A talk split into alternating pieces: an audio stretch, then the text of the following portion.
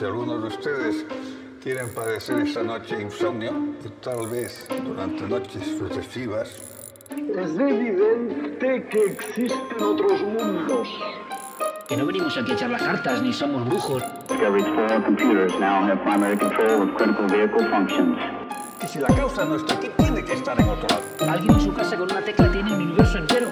Porque yo he venido aquí a hablar de mi libro. Somos pasajeros de una bolita azul hacia algún lugar. No sabemos bien dónde ¿Qué? Mis orejas a tu servicio.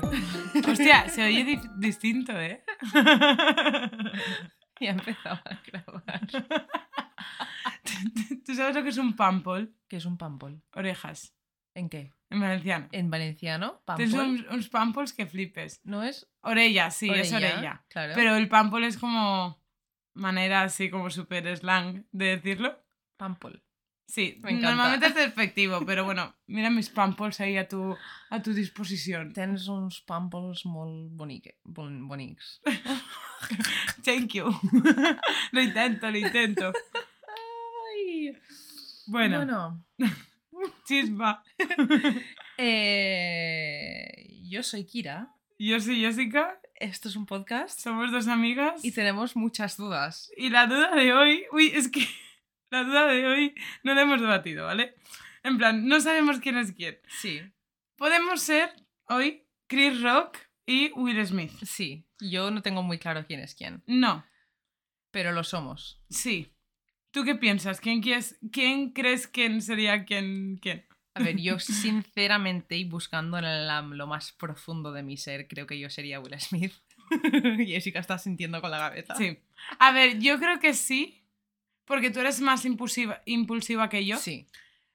Y yo creo que podría ser Chris Rock porque como no se me da bien hacer bromas, es decir, que si yo soy graciosa, soy graciosa porque soy gilipollas. En plan, no es porque cuente chistes, ¿sabes? Contaría algo, en plan, que no me he expresado bien y tú me podrías dar una hostia. En plan, podría ser un escenario a un 0,01 Más probable. que nada, o sea, yo creo que nunca le he dado una hostia a alguien en mi vida, en plan así por el pam. Más que nada, creo que yo soy Will Smith en esta situación por el Keep my wife's name out your fucking mouth. Porque me encantó.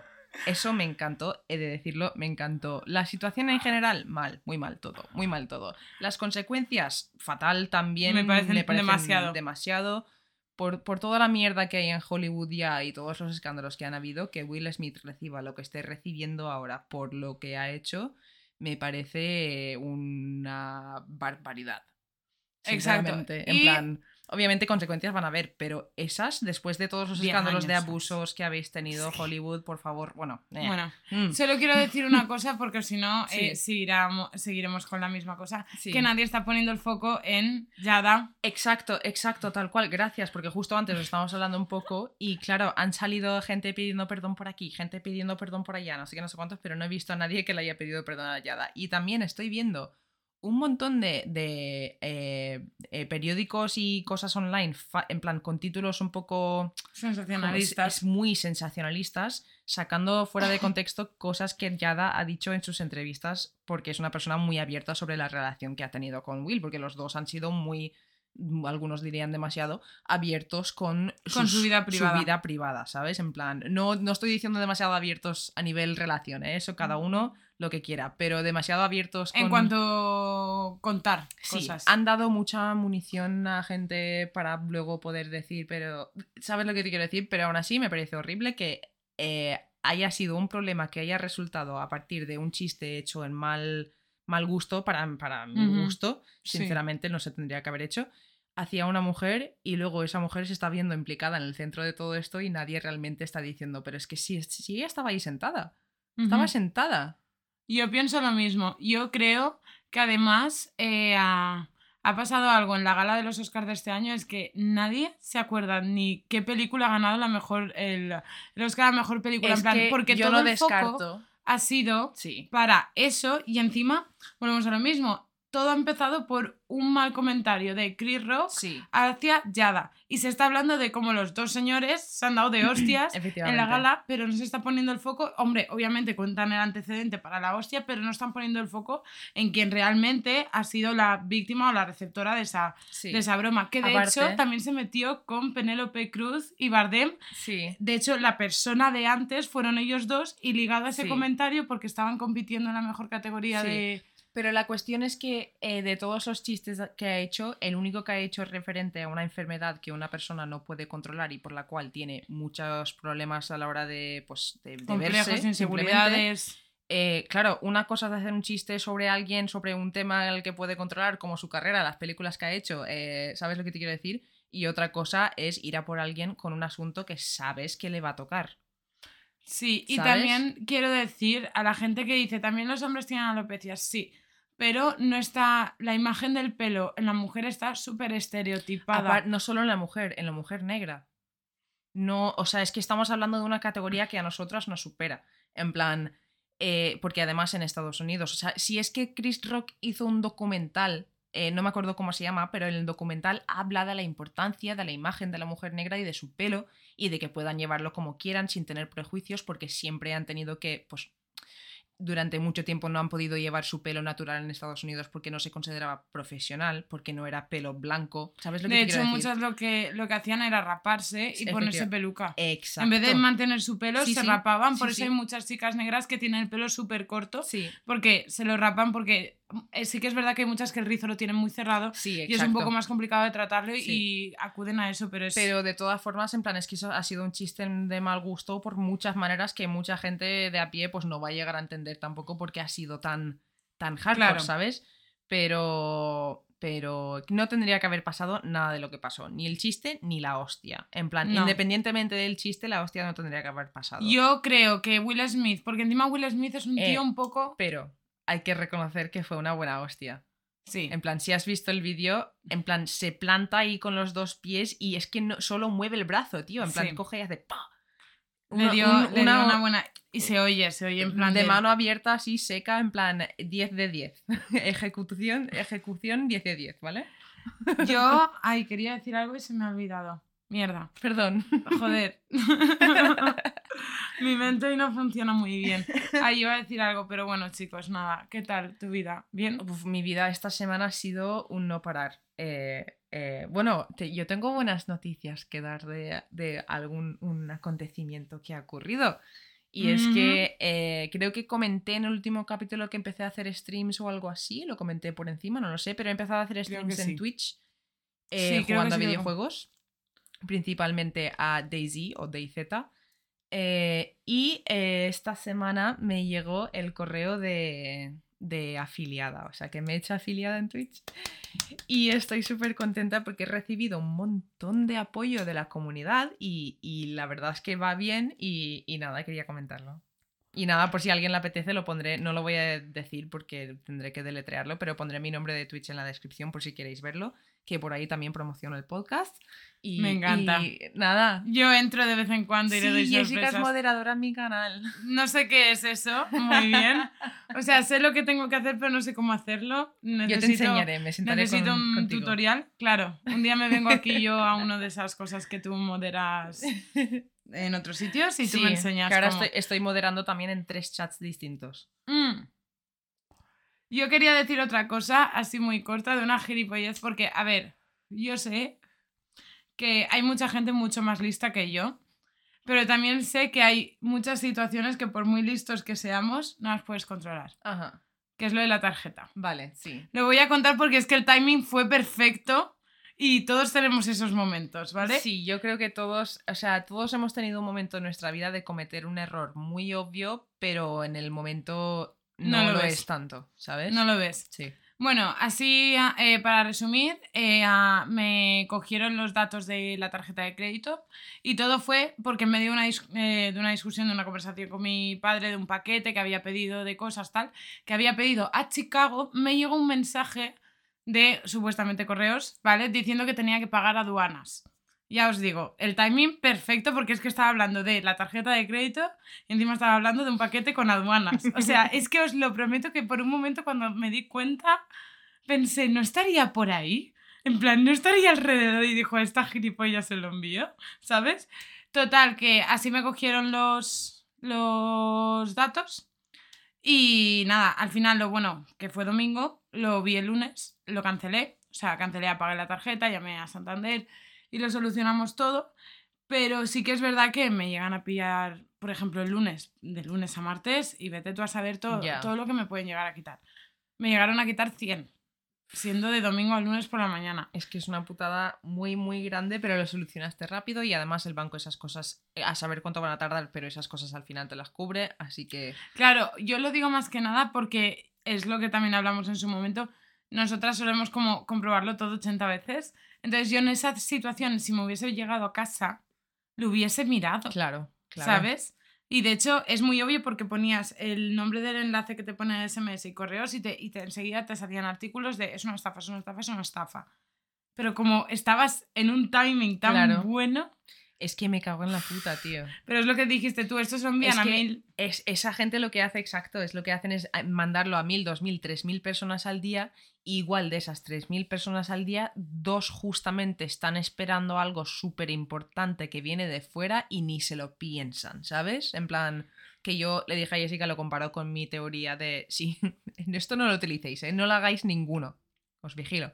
Pero si queréis, si alguien quisiese entrar, por ejemplo, en una finca, eh, claro, a ver, si es una finca de, imagínate, 20 puertas, ¿vale?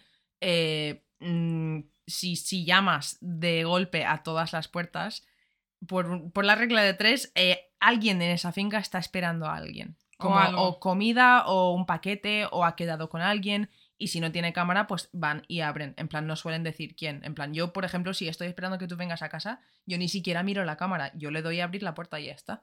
En plan, antes, cuando has llegado, podría haber intentado entrar cualquier persona. En plan, y yo de repente aquí esperando 10 minutos y te escribo y digo, Jessica, ¿dónde estás? Y me dices, estoy en casa todavía. Y yo digo, ¿quién ha entrado a la finca?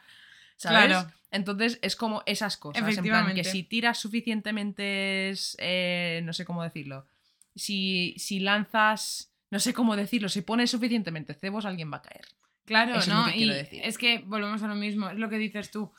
Todo el mundo, por ejemplo, tú esta semana, bueno, no sé si el cable este que me estabas diciendo Mm. lo has comprado por Amazon o algo, Sí. pero imagínate que tú te compras el cable y estás esperando un cable. Claro. En plan, y es lo que dices tú, o sea, con, Claro. ese ejemplo de la finca me, me- lo vi como muy visual. Es que es, ¿Sabes? es- es que es eso, tío. En plan, funcionan así esas cosas. Porque no te crees que no tienen un éxito eh, increíble esa gente. En plan, tendrán un éxito del 5% o del menos. Pero porque mandan un cojón y luego cuando lo consiguen, pues igual pueden conseguir más. En plan, contigo porque fue un domingo, un sábado y tal, ¿sabes? Pero Tuve mucha suerte, chicos, Sí, por sí, sí. favor, Peñuca. eh, de verdad, revisa cuando os envíen cosas raras, revisadlo, Revisarlo todo, bien, ¿vale? revisarlo bien. Buscadlo en internet y a ver qué os sale. sí. Y eso es la intro de hoy. Bueno, yo, hoy- yo tengo que decir, Peña, que yo vengo hoy. Jessica plan- viene a escuchar. Sí, Jessica yo- viene sin portátil, sin nada. Jessica viene a escuchar porque esta semana voy a hablar yo. Porque vamos a continuar la- con la segunda parte del prisma de la semana pasada. Equilicua. Que hablamos de Marilyn y su vida y su asesinato y su relación cercana con los Kennedy. Específicamente en el hermano Sí. con, eh, que es Bobby Kennedy. Bobby Kennedy. Pues esta semana yo os voy a hablar un poco más, bueno, bastante más, de eh, el, el Kennedy que todos conocemos, John F. Kennedy, John Fitzgerald Kennedy, JFK. Sí. Eh, JFK y John para los amigos. Necesito beber porque ya me estoy quedando sin voz y ni siquiera he empezado. Eh, a ver, yo tengo que decir que es un caso que me gusta mucho por la particularidad que tiene de ser tan público. En el sentido de que es muy complicado organizar algo así. Y encima que no es, no es un random de la calle. Es lo que estábamos hablando antes en la prueba de sonido. Era un Es que presidente. Es que en eso nos vamos a fijar bastante. Pero eh, he decidido, voy a hacer. Bueno, vamos a hablar un poco de la vida de Kennedy, Claro, sí, de, sí, sí, que también es. de su carrera política y de todo esto para poder llegar a entender un poco igual algunos de los motivos detrás de lo que pasó. Eh, pero de eso ya hablaremos luego, vale. Bueno, Venga, let's go. ¿tú qué sabes de Kennedy? En A plan de su vida, no, no de su asesinato. ¿Sabes algo de su vida? Eh, ah, sí, sé que ah, fue un señor que Eh, fue sí. presidente, Sí. que era muy querido, Ajá. que a diferencia de los demás era católico. Era el primer presidente católico, efectivamente. Y tenía, tenía como gente muy loquísima por él, en Sí. cuanto a nivel político, ¿eh? Sí, Muy loquísima por él, en plan a tope contigo, y gente que le tenía muy en el punto de mira sí. por cómo supuestamente él consiguió acceder a la presidencia, o los hilos, o la gente que le am, empujó, Sí. o lo que se cuenta de como leyenda Sí, urbana. Eso lo tocaremos un poco por encima, muy poco por encima, ¿vale? Eso es lo que yo más sé, en plan, que era... Vale. Y que yo tenía como él mentalizado muchas cosas de revelar Sí. cosas. Vale, pues eh, John Fitzgerald Kennedy nació el 29 de mayo de 1917 en Brooklyn, Massachusetts, ¿vale? Vale. Su padre se llamaba Joseph Kennedy Sr. y era un hombre de negocios y político eh, y de hecho fue embajador del Reino Unido entre muchísimas otras cosas, ¿vale? Wow. Eh, su madre fue Rose Kennedy, una filántropa y socialite, que básicamente, pues eso, una mujer rica que iba a fiestas. es que no, una manera buena de decirlo. Sí. Eh, John Kennedy, ¿vale? Tenía ocho hermanos, que eran tres chicos y cinco chicas, y era el segundo más mayor de todos, ¿vale? Sí. Eran una familia muy católica, muy católica, ¿vale? Eh, y sus cuatro abuelos eran hijos de inmigrantes irlandeses. O sea Vale. que sus bisabuelos eran irlandeses. Vale. Eh, durante los primeros 10 años de su vida estuvo viviendo en Brooklyn y desde siempre las conversaciones en su familia, en plan cuando estaban comiendo todos o cualquier cosa, eran de política. Siempre hablaban de política, ¿vale? Eh, Lo típico que te dicen, no se habla ni de política, ni de religión, ni de fútbol en la mesa. Exacto, Ellos tal no. cual. Tal cual, vale. Eh, pues ya desde pequeño John mostró un gran interés por la historia y la política y todas estas cosas, ¿vale? Eh, estuvo en muchísimos colegios institutos privados y prestigiosos y con 14 años empezó a asistir a Choate, que era un internado prestigioso en Connecticut. Vale. Eh, su hermano mayor ya había estudiado ahí, por lo que John estaba un poco en su sombra, en plan rollo aquí, pues... Llegó un poco su fase de rebeldía, ¿no? Porque estaba Vale. en sus años teenager liándola con, por Las ejemplo... hormonas. Sí, una de las historias más famosas que se cuenta de su época ahí es cuando explotaron eh, la tapa de un váter con un cohete, él y sus amigos, su banda de amigos. Loca. Sí. Eh, Eso, eso es muy de chiquillo, ¿eh? tal cual, tal en cual. mi pueblo, tío. ¿sabes qué se hacía? ¿Qué? Se cogía un trozo de papel, se mojaba, se ponía jabón y se tiraba en el techo y se pegaba. ¡Ay, qué asco! Y se quedaba todo el techo Ay, lleno de no. papeles hasta que se caía, obviamente. No, no, no. Eh, bueno, durante la época en el internado, ¿vale? Tuvo bastantes problemas de salud, hasta el punto en el que en 1934, ya con 16 años, estuvo ingresado en el hospital, eh, donde estaban casi seguros de que tenía leuquemia, ¿vale? Uh. Pero finalmente, ¿cómo se dice leucemia? Leu- Leucemia. Leucemia, vale. Eh, finalmente le diagnosticaron colitis, ¿vale? Eh, Vale. Graduó el año siguiente y fue votado el más probable a tener éxito. Lo típico que hacen en Estados Sí, Unidos, que el- votan. eso sí que lo sabía, que era el, la- como el que más probabilidades tenía de, Sí. ser- de llegar a ser presidente. Exacto, sí. Eh, vale, pues eh, fue a la Universidad de Harvard en 1936, donde estuvo en, el en varios equipos de deporte, en plan nadaba, hacía remo, hacía muchísimas cosas, ¿vale? En julio de 1937 se fue a Francia con su coche y estuvo 10 semanas conduciendo por Europa con Len Billings, que era su mejor amigo desde que estuvo en el internado. Ujú. ¿vale? Un poco sobre... Yo no sabía que era un tío tan con tanta cultura realmente, ¿vale? Eh, en 1939 viajó por toda Europa, eh, visitó sobre todo la Unión Soviética, los Balcanes y el Oriente Medio para preparar su tesis de graduación de Harvard. Eh. Eh, luego fue a Berlín, donde un diplomata de los Estados Unidos le dio un mensaje secreto sobre la guerra para su padre. Y luego llegó a Checoslovaquia y volvió a Londres el día 1 de septiembre de 1939, que fue el día que marcaría el principio de la, se- la Segunda Guerra Mundial. Eso te iba a decir. Sí. Entonces creo que no llegó a dar el mensaje.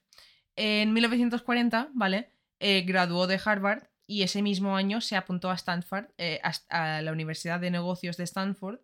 Y al acabar el curso de ahí, ¿vale? Tenía pensado ir a la, uni- a la Universidad de Derecho de Yale. O sea, quería seguir estudiando. eh, pero al estar cada día más cerca del involucramiento de los Estados Unidos en la guerra, eh, decidió intentar entrar a la escuela de candidatos de agentes militares. Pero Vale. después de estar entrenando meses, eh, lo descalificaron por problemas crónicos de espalda. Y eh, pues eso, se le hundió un poco la idea de intentar ayudar de esa manera, pero el 27 de septiembre de 1941, con eh, la ayuda del director de la Oficina de Inteligencia Armada, que era muy buen amigo de su padre, eh, se unió a la Reserva de la Armada de Estados Unidos. Mi padre se libró de la mili porque tenía epilepsia. ¿Sí? Ahora, por, ahora ¿por qué le Claro, dices por lo de la espalda? Exacto, o sea, tú- por varios problemas de En salud. cambio, mi tío, como estaba bien, sí, mi tío sí que fue. Claro. Eh, vale, pues se unió a la Reserva de la Armada de Estados Unidos y completó el entrenamiento el 2 de diciembre y le asignaron al Escuadrón Motor Torpedo 4. Vale. Me Yo- encantan los nombres. Torpedo. es Eh, que torpedo suena potente, ¿sabes? A ver, es que es potente. Un petardo gordo. Eh, en abril de 1943 le asignaron eh, el, escuadrón, el Escuadrón Motor Torpedo 2, ¿vale?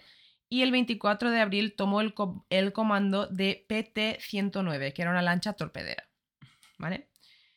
Es que, es que no te suena potente, perdón. Es Hombre, que me encanta. Torpedos, tía. Es que me suena a tormenta. Tal cual. Tortilla. Eh, bueno, estaban basados en la isla Tulagi, en las Islas Salomón, ¿vale? Y la noche del 1 de agosto, cumpleaños de mi madre, felicidades, estaban de misión con cuatro, eh, 14 lanchas más, perdón, para bloquear o intentar bloquear o repelar a cuatro destructores y aviones japoneses que traían suministros y 900 soldados más, ¿vale? Vale. La lancha de Kennedy en estos momentos fue atacada y cortada por la mitad eh, por un destructor Amagi- llamado Amagiri, eh, matando a dos miembros del escuadrón.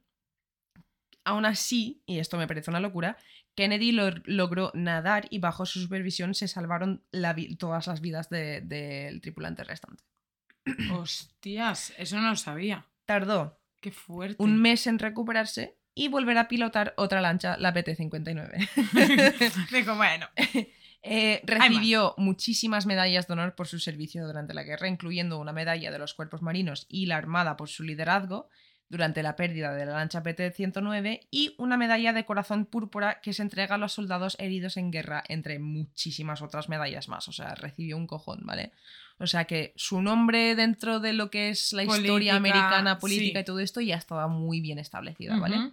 Vale. Eh, en abril de 1945, su padre le consiguió un puesto en el periódico Hearst como reportero especial porque conocía al dueño y mantuvo su nombre en público de esta manera eh, y estuvo trabajando en mayo de ese año en Berlín cubriendo eventos muy importantes. Vale. Eh, ¿Cómo da el salto de esto a ser presidente, a querer ser presidente? Porque de normal tú No piensas en alguien que quiere ser presidente y lo lleva en el- queriendo desde pequeño, ¿no?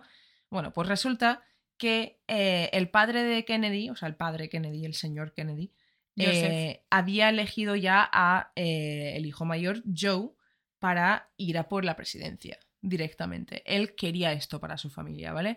¿Qué pasa? Que Joe murió en la guerra en 1944. Entonces, este puesto le pasó a John. Ya. O sea, es- era una responsabilidad que se le puso encima, ¿vale? Básicamente.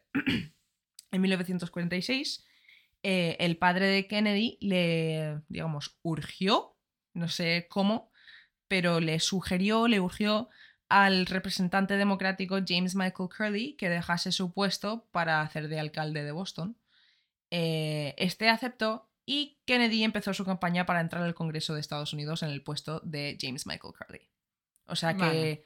su, es lo que tú has dicho antes de la manera en la que él consiguió los puestos en las que estaba. Siempre estaba un poco influenciado por su padre, la influencia que él tenía. Se puso mucho en, como que se cu- cuestionó mucho lo que tú decías, lo de si quería de corazón o si había sido forzado por su padre, Esa que es su padre cuestión. hubiese movido 50 hilos para que él llegase. Esa es la cuestión. Y su padre tenía muchísimo dinero para respaldar todas las campañas muy exitosas de Kennedy. Eh. Entonces, eh, vale. Espérate que mueva el móvil porque si no va a seguir haciendo eso. Eh, vale. Bueno, pues Es el... que este micro te oye hasta la palpitación Tal del cual. corazón.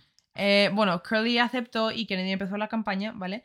Y su campaña estaba basada en Boston y abogaba por muchas cosas, como por ejemplo mejores alojamientos para veteranos, eh, mejores servicios de salud para todos, apoyaba los convenios que buscaban mejores horas de trabajo, eh, un lugar de trabajo seguro, los derechos a organizarse, negociar, hacer huelgas. Era un, un buen. eh, apoyaba mucho al movimiento civil de. Al de- pueblo. Efectivamente.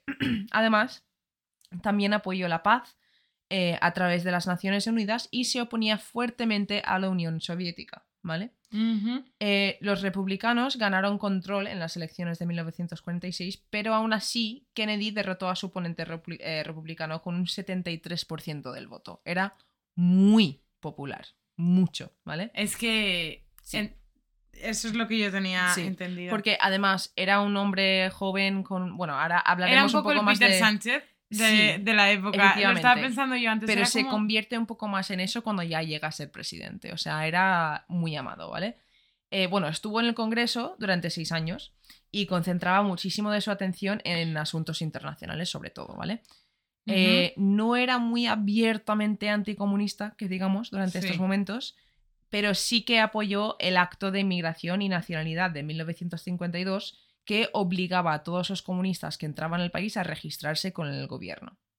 Y- deploraba abiertamente, o sea, hablaba abiertamente sobre la pérdida de China, que en términos políticos estadounidenses se refiere al cambio de política en China debido a las revoluciones chinas comunistas que empezaron en 1921 con la creación de la Partida Comunista China y culminan en 1949 con la Guerra Civil China y la, eh, lo pongo entre comillas, la pérdida de China al comunismo, ¿vale? Tampoco me sorprende en exceso la animadversión de un político o un presidente estadounidense que hacia un país comunista, ya que debido a la Segunda Guerra Mundial, y es que esto lo estoy viendo últimamente con muchos canales de política. Aparte y de la presión que te mete el público que tampoco entienden, yo qué sé, la presión por todos los lados, tienes que ponerte de algún lado o de otro. Claro, y aparte, no es por nada, después de la Segunda Guerra Mundial tenemos la Guerra Fría, que es la guerra, no guerra, entre Estados Unidos y la Unión So- Soviética. Y además Entonces, es Kennedy vivió, o sea, la presidencia de Kennedy, como veremos luego, vivió uno de los, unos de los momentos más tensos de, de Y la que Guerra Fría. recordemos que, como tú has dicho, Kennedy estuvo escasos meses antes de que reventase la Segunda Guerra Mundial en Alemania y en Efectivamente. eh, a la URSS. ¿sabes? Efectivamente, En plan, efectivamente. que él también ha visto de primera mano tanto el comunismo como la otra parte. ¿sabes Es que él ha visto decir? mucho mundo, es lo que te estaba diciendo antes. Cuando he investigado este caso y he visto un poco sobre su vida, eh, no he flipado, por así decirlo, sino que me ha sorprendido realmente lo... lo... Yo creo que a- aunque, aunque hubiese sido, en plan, que no, no que estuviese a favor de Rusia, pero que bueno, que no importase, no hubiese dicho, porque es histórica ya Exacto. la enemistad. Y después se unió China cuando ya llegó a ser como un país bastante importante con mucho peso en el mundo. Exacto. Y es el triángulo. Exacto, Ahí efectivamente. Es que es, es exacto. Vale. lucha por el poder. Vale, pues. eh, vale, luego en 1952 Ujú. empezaría su campaña para entrar al Senado, ¿vale? Vale. Financiado otra vez por su padre. Y el ¿Cómo manager o el organizador de su campaña fue su hermano Robert Kennedy, quien conocemos del capítulo anterior bastante, ¿no? Vale, sí. yo tengo que decir que en unos meses, yo a lo mejor lo hago como último capítulo de despedida, no sé, pero tengo que hablaros de la muerte de Robert Kennedy porque también es muy Sí, fuerte. sí. O sea, eso también se tiene que Es- hablar. son uf, toda esta familia. Bueno, sí. Eh, vale, eh, la campaña, o sea, el voto para el Senado lo ganó por más de 70.000 votos. Eh, y el año siguiente, así como dato, fue cuando se casó con su mujer Jacqueline Bouvier, Jackie Kennedy. Jackie. Vale. Me encanta el nombre de Jackie. Sí, yo le llamo Jackie siempre. Eh, bueno, Cuando durante... tomamos té. sí, sí, cuando hablamos yo le llamo Jackie. Eh, durante los próximos años, mientras estaba en el Senado, debido a sus problemas de espalda crónicos, Kennedy pasó varias cirugías de columna y Uf. algunas veces llegó a estar tan, tan, tan enfermo que recibió la unción, la unción de los enfermos, que no sé si sabes lo que es. Sí, lo de los es un rito, sí, es un rito católico que es básicamente si estás a punto de morir, te viene un cura y te dice que Dios te acepte, que el diablo no, no coja tu... Son los siete sacramentos de la Sí. iglesia, si no me equivoco. Sí. El bautismo, la comunión, La confirmación, el casamiento Sí, y la extrema unción. Sí. Son cinco a lo mejor. No sé, pero sí que es como las cosillas que tienes que pasar. Efectivamente. Eh, bueno, pues mejoró. O sea, nunca llegó a morir, obviamente, en esos momentos, porque Ya después. escalofrío cuando has dicho lo de... Spoiler. Eh, durante su tiempo en el Senado, eh, seguía ¿Te abogando... imaginas que dices? No, se ha muerto, ya está. Ya está.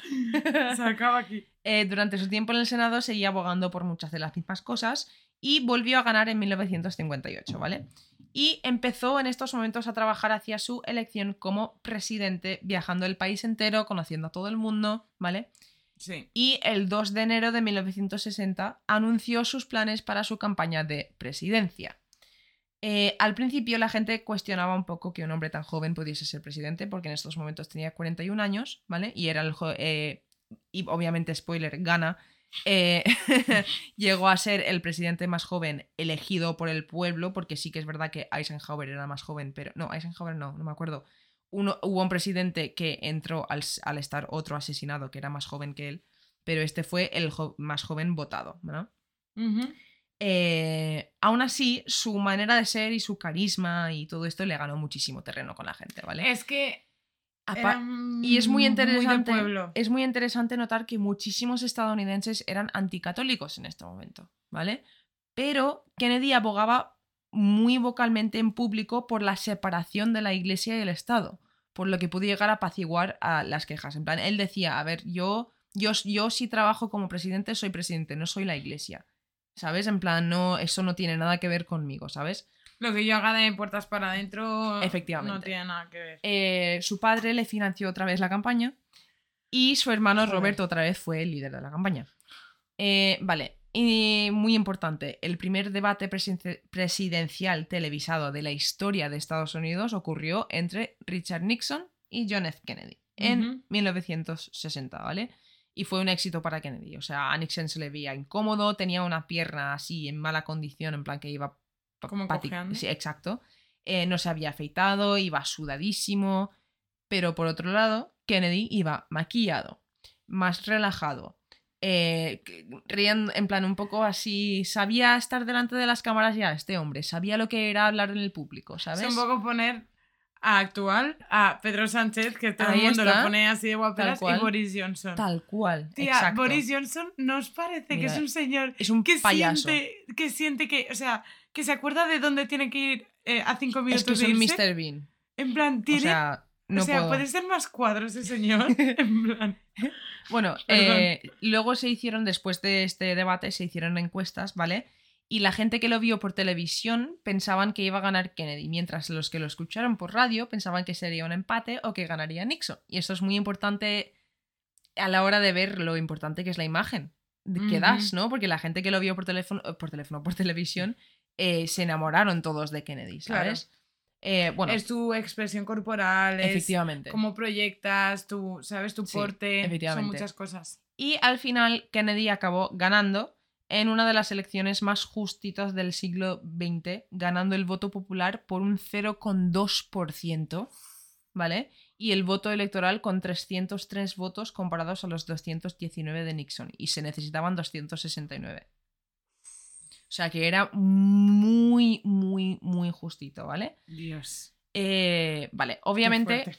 Eh, JFK fue presidente durante unos de los, algunos de los momentos más tensos de la Guerra Fría, ¿vale? Ujú. Eh, un periodo de tensión geopolítica entre la Unión Soviética y sus aliados y los bloques occidentales y del este, ¿vale? Eh. Así resumen. Eh, durante su presidencia aumentaron las capacidades militares, se creó por primera vez el teléfono que va directamente al- del presidente al Kremlin, se construyó el muro de Berlín, un montón de cosas, ¿vale? Pero voy a hablar un poco por encima de dos cosas que yo veo particularmente interesantes, ¿vale?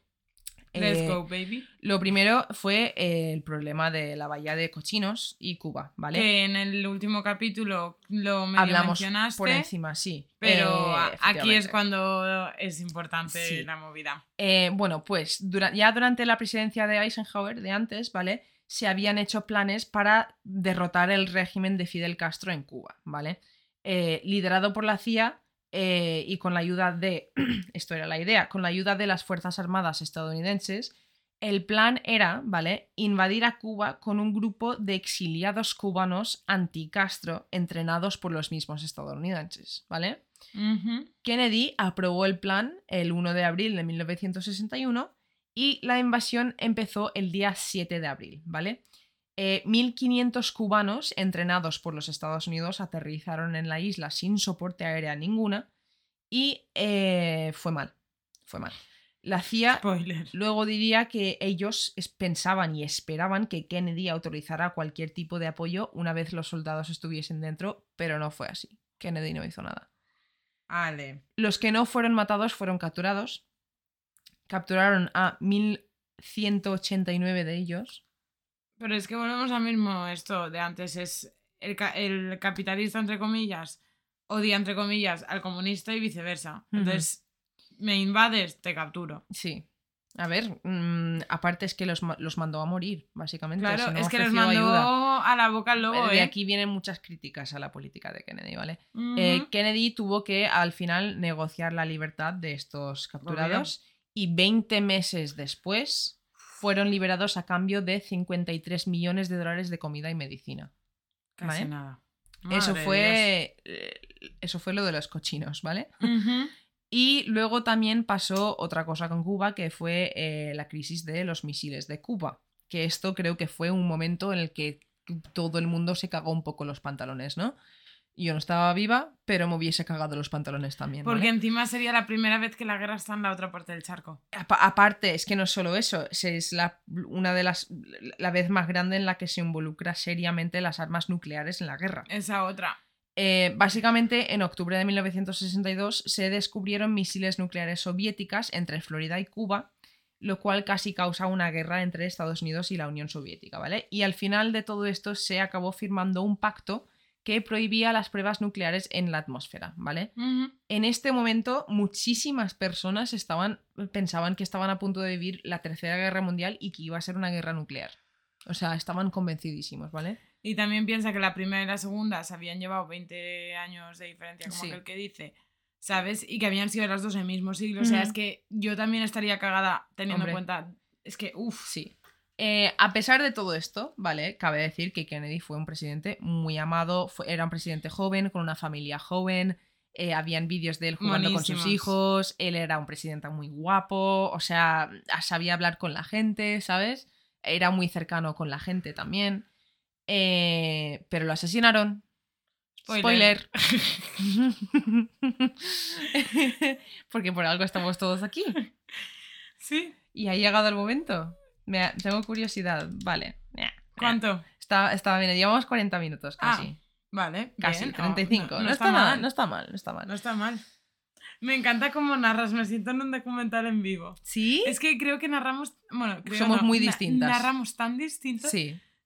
Yo plan- es que antes no lo hacía tanto, pero para estos casos tan largos que tienen tantos Sí. datos, sí que me lo, me lo escribo casi todo y, y lo voy leyendo, voy parando y añadiendo cosas, pero sí que voy leyendo bastante de lo que digo. Porque es que, porque si no, es, es que en este no se pueden hacer puntos. En este no hay mucha información y no puedo hacer puntos. Tal cual. Bueno, pues vamos al asesinato de Kennedy, ¿vale? Venga, Que let's go. todos sabemos, creo que todos sabemos que Kennedy fue asesinado, ¿vale? Sí. Todos eso los tenemos en la cabeza. Obvio. Hay muchos datos que yo desconocía de esto. Vale. Eh, el ¿En, 20 qué sen- Bueno, en vale, muchos sentidos. Déjalo. El 21 de noviembre de 1963, Kennedy y su mujer Jackie partieron en un vuelo para hacer un tour de Texas, ¿vale? De cinco días, para anunciar su campaña de reelección como presidente. Y En Dallas. la razón por la que fueron a Texas, eh, específicamente, era porque era un estado que estaba bastante en contra de las políticas de Kennedy, entonces pues fue para intentar cambiar un poco la opinión, ¿no? Ujú. Bueno, pues el segundo día del tour, eh, el 22 de noviembre de 1963, aterrizaron en Dallas, Texas. Y empezaron a hacer un desfile en coche, por ahí, ¿vale? Acompañado por múltiples coches de agentes del servicio secreto.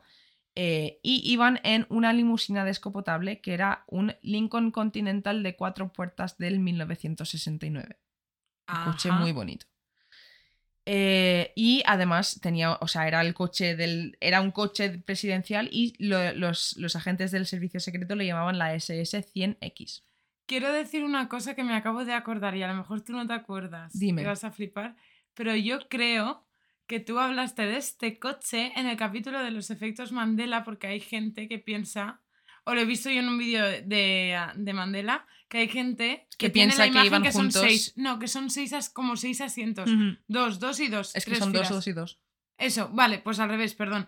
Que ah, solo habían dos asientos. No, no, En no, plan, claro, sí, sí, sí, sí, te Hay un efecto Mandela en eso. Sí, pero el efecto Mandela de ahí es más por el vídeo zarpudo que salió después, que hablaremos de ese Ah, vídeo. vale. Antes he visto ese título y no estaba entendiendo la movida. Y yo digo, no entiendo. ¿Alguien me lo Ahora, explica? lo he dicho mal, es zarpuder, no zarpudo. Bueno, Eh, bueno, me Bueno, pues, en este coche, ¿vale? Iban en los primeros dos asientos los eh, dos agentes del servicio secreto, uno conduciendo, uno sentado. Luego iban el gobernador de Texas, John Connolly, y su mujer. Y al final, en los últimos dos asientos, iban Kennedy y Jackie, ¿vale? Eh, se estima que habían unas 2.000, eh, perdón, 200.000 personas en la ruta hasta su destino, que estaba eh, a unos 16 kilómetros, ¿vale? De cuando partieron. Vale. Eh, hubo un momento en el viaje que el senador se giró en su asiento, eh, perdón, el senador no, la mujer del senador se, giró en su asiento para decirle al presidente, señor presidente, no puede negar que Dallas le quiere. Y Kennedy Vale. le contestó y le dijo, no, no se puede negar. Y esas fueron sus últimas palabras hacia, creo, hacia, sí, creo, porque creo que no le llegó a decir nada más a, a Jackie. Tía. Es que es icónico hasta las últimas palabras que podría haber dicho. ¿Tienes un pañuelo? sí. Ay, es que me tengo mocos, ¿sabes? En plan, que podría haber sido otra- Sí, otro sí. tipo de palabras, pero joder, que es que estas historias siempre lo tiene, es como que todo es icónico. A mí esto es me flipa, tía, a mí esto me flipa. Vale. Y hay un montón de peculiaridades de esta vuelta. Es que Sí. esto es muy fuerte. Eh, vale, a las doce y media del mediodía, el coche del presidente pasaba por una... estaba a punto de pasar por delante de una colina verde en la plaza Dilley, yendo hacia el depositario de libros escolares de Texas, ¿vale? Sí. Ya habiendo pasado el depositario de libros, sonaron varios disparos. Ajá. El primero atravesó. Ah, vale, sí, antes de empezar a decir esto. Eh, yo todo lo que te voy a contar ahora mismo son los veredictos oficiales y te estoy contando la historia oficial de lo que pasó, ¿vale? El primer disparo atravesó el hombre y la muñeca del señor Connolly, ¿vale? Ujú. eh, quién tenía delante. Y, ah, perdón, me he saltado una línea. el primer disparo primero atravesó el cuello de Kennedy, ¿vale? Por detrás y Sí. luego atravesó esa misma bala el hombro y la muñeca del Eso señor Connolly que tenía delante, ¿vale? El segundo disparo le explotó la cabeza a Kennedy, dispersando fragmentos de hueso, cerebro y sangre. El impacto Es que es muy heavy, muy heavy. El impacto fue tan gigante que los fragmentos llegaron a cubrir el coche y el coche del servicio de, se- de servicio secreto de detrás. Es que, es que es increíble eso, ¿eh? En este momento el coche Surrealista. coge velocidad y va directo al hospital más cercano que era Parkland Memorial. Pero eh, obviamente ya era tarde para el presidente y Kennedy fue declarado muerto a la una. Tía, es una locura. A las dos y media, eh, ya montados encima de un avión del Air Force One, Jackie Kennedy, cubierta todavía de sangre y fragmentos de la cabeza de su marido, acompañó a Lyndon B. Johnson en su juramento como presidente de los Estados Unidos. ¿Qué dices?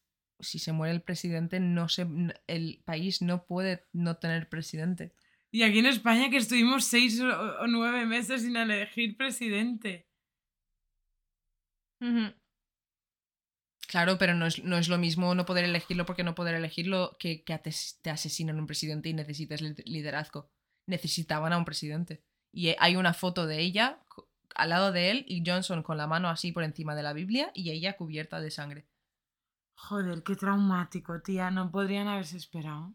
No. Ya, lo entiendo, pero a la vez es como... pff, me explota la cabeza.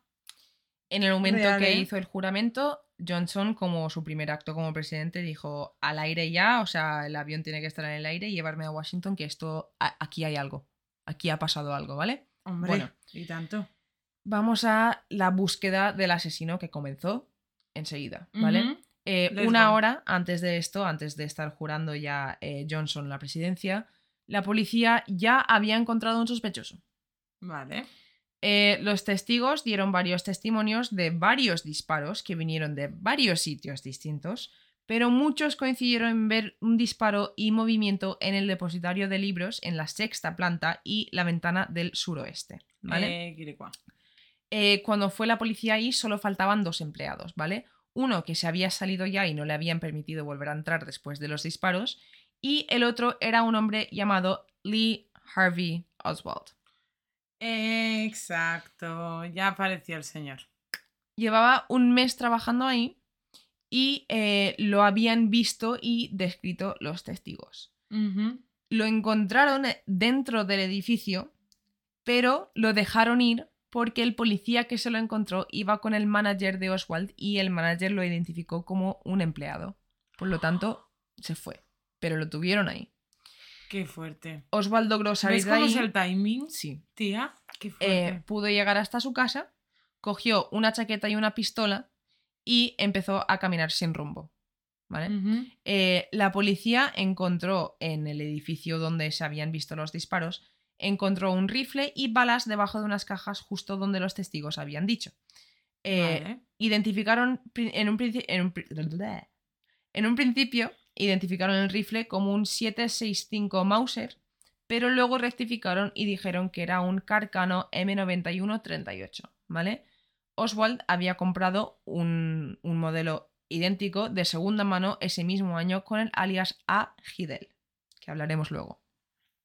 El timing, si es que... Eh, para quien no lo sepa, el Carcano es un rifle de cerrojo que no es para nada preciso y muchas personas dudaron enseguida de que Oswald pudiese llegar a disparar un objetivo en movimiento dos veces con un arma así desde casi 80 metros, ¿vale? Me ha encantado el... Para quien no lo sepa, yo also know unas todos. Porque yo creo que... A ver, a lo mejor alguien en nuestra audiencia eh, es Marcos. entendido. Vale, pues un 1% A ver, yo ahora esto. que estoy empezando a jugar a videojuegos de, de pistolas entiendo un poco también. Sé lo que es un rifle de cerrojo. Vale, pues yo... que tienes que... Bueno, no lo voy a decir por si la cago, pero creo que sé lo que es. Eh, bueno, siguiendo, ¿vale? Eh, esa tarde, ¿vale? Un policía llamado Tippett vio a un hombre que encajaba con la descripción de Oswald. Se acercó y después de estar hablando un rato con él, Oswald lo disparó cuatro veces delante de varios testigos. Eh, se fue corriendo hacia el bule- al Jefferson Boulevard, ¿vale? Y entró al cine de Texas. Sí. Eh, a todo esto, un hombre llamado Johnny Calvin Brewer vio su comportamiento y empezó a seguirlo. Avisó a la policía y a la 1.50 lo detuvieron en el cine. Eh, llevaba encima una tarjeta de identidad falsa con el nombre Alec J. Hidel, ¿vale? Y eh, es curioso esto. Es curioso que lo utilizara para comprar el rifle, porque en Texas se podían conseguir rifles sin ningún tipo de problema, ni búsqueda, ni criterio, ni tenías que registrarte en este momento, no tenías que hacer nada, por lo que Que realmente te comprabas chicles y rifles. por lo que realmente no tenía razón por ocultar su identidad a la hora de hacerlo, ¿vale? Eh, resulta que eh, también, supuestamente, y esto no lo he podido encontrar en muchas fuentes, entonces no sé hasta qué punto es cierto, eh, que las Fuerzas Armadas de los Estados Unidos tenían un archivo de un tal A.J. Hidel, pero fue destruido. Esto no lo sé, pero sí que es cierto que What? tenían documentos sobre eh, Oswald. Y esto luego llegaremos a eso, ¿vale? De esto no tengo, eh, o sea, no tenía ni, ni puta idea. Eh, después de haber pasado dos noches en la cárcel de la ciudad, ¿vale? Estaban moviendo a Oswald del lugar y decidieron hacerlo en directo en la tele por la mañana, ¿vale? Y esto, la única razón por la cual lo hicieron así fue porque los medios de comunicación presionaron a la policía y el, bueno, el Estados Unidos entero necesitaban ver la cara de la persona que había matado a su presidente, al presidente casi más amado, ¿vale? Ya. Es que, claro. hmm. Es que, es que ya la situación, entiendo que el Y, otro cuando claro, lo imagina un país tan patriótico. Es que encima Estados Unidos, es que claro, por eso España estuvo ahí como seis meses, "Eh, eh, Claro. a ver qué hacemos, tal, no sé qué. Pero en, ah, en Estados Unidos, esa una. Y dos, es que huele tan mal, tía, es que huele tan mal desde eh, el momento uno, Sí, sí. ¿sabes? Y huele peor todavía. Sí, porque encima yo sé datos que Mm. aún no has mencionado de Sí, sí, sí, tranquila, ¿Sabes? que hay muchos. Claro, por eso te digo que es, es alucinante. Me parece uno de los casos más increíbles de magnicidios Sí. de la historia. Eh, bueno, pues después de esas dos noches están moviendo a Oswald y lo hacen en directo en la tele. Y este vídeo está en YouTube, si queréis verlo. Eh, de repente, de la nada, o sea, están sacándolo. eh, y de la nada sale un hombre llamado Jack Ruby y dispara a Oswald. Eh, acaba muriendo dos horas después en el mismo hospital que Kennedy. Qué ironía, ¿eh? La Sí. vida. Eh, Jack Ruby, ¿vale? El hombre que le dispara, era el dueño de una discoteca local y dijo que mató a Oswald para que la señora Kennedy no tuviese que volver y pasar por la pesadilla del juicio, ¿vale? Eh, Ruby conocía a todos los policías de la zona, ya que iban a su discoteca frecuentemente. Eh, y de hecho hay grabaciones entre el eh, J. Edgar Hoover, el líder de. Bueno, el líder, el- no sé cómo llamarlo, el capitán, el no sé. La cabeza del FBI, eh, hablando de que Ruby. hablamos de él con Sí, Marilyn. exacto. que nos llevaban bien. Sí, hablando de Ruby y diciendo que obviamente conocía a todos los policías porque los tenía todos, ¿sabes? Sí. Sí, bueno. Sí, Eh, sí, sí, es que, que- que- que vamos a decir de la policía de Estados Unidos Sí. a veces. Bueno, pregunta importante. ¿Quién fue Lee Harvey Oswald? A ver, yo sé alguna cosa, ¿vale? Porque se decía que este señor había estado en la Marina para justificar que tenía puntería, pero a la vez, según la gente que había estado a la misma vez que él, decía que puntería menos 10. Entonces había como cosas que se contradecían, era como sí, pero no. ¿sabes? Vale, En torno a muchas cosas. vale. Pues sí, eh, Oswald formaba parte de la infantería de Marina y además era un conocido simpatizante de comunistas.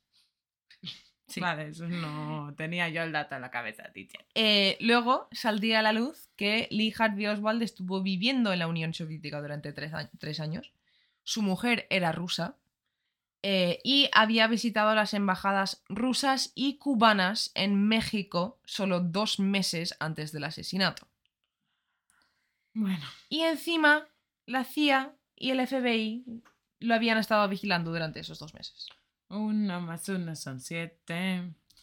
Que me lo iba a decir. De hecho, sigo- digo de hecho mucho en este capítulo, eh, hay una correspondencia interna de la CIA que indica que Oswald había quedado específicamente eh, con el jefe de la embajada, que también había sido un miembro de la KGB, concretamente del departamento 13 de la KGB, que se encarga de eh, sabotaje y asesinatos. Sí, bueno, sí, sí, Yo enseño los colores y hay gente pues que se encarga de otras cosas. Aún es que a mí así, estas cosas me parecen como surrealistas. Sí. ¿No te parece como de película? Sí. Pero existe. mucho. O sea, me parece muy fuerte. Aún así, obviamente Johnson, el nuevo presidente, ¿vale? No podía en ningún momento indicar al público todos estos datos, eh, ya que eso hubiese literalmente causado la Tercera Guerra Mundial ahí mismo, ¿vale? Eh, se no. decidió desde el primer momento que solo había un disparador, era Lee Harvey Oswald, y que eso sería la conclusión final, ¿vale? Vale. Eh, el mismo día que fue asesinado, el fiscal general mandó un mensaje a Johnson que decía lo siguiente. El público debe estar satisfecho con que Oswald fue el asesino y que no tenía confederados que siguen sin encontrarse, y que las pruebas son tantas que hubiese sido sentenciado en juicio. Especulación sobre la motivación de Oswald se debe evitar. Deberíamos de tener alguna manera de refutar que esto fue una conspiración comunista o una conspiración de los de derechas para culpar a los comunistas. En shock. Sí. Me- o sea, es que. Eh, el entierro de Kennedy tuvo lugar el 25 de noviembre de 1963 y se hizo directo en la tele. Y hay un momento que me rompe el corazón, que es cuando el hijo pequeño de Kennedy, que no sé cuántos años tiene, creo que tenía tres años o así, eh, le suelta la mano a su madre y, y va hacia el ataúd cuando está pasando y levanta la mano hacia la cabeza para saludar. Ay, tía, que lloro. Sí. Bueno, Ay, tía. Vale. En estos momentos la nación Uf. entera, Estados Unidos enteros, están todos reventados, eh, eh, o sea, fatal, ¿vale? De luto. Sí, Exacto, están de luto. Pues, eh, vamos a hablar de la investigación que se hizo. Me encanta porque desde aquí yo puedo ver el índice de Kira y veo en qué punto está en su investigación. Y me encanta en qué punto estás todavía.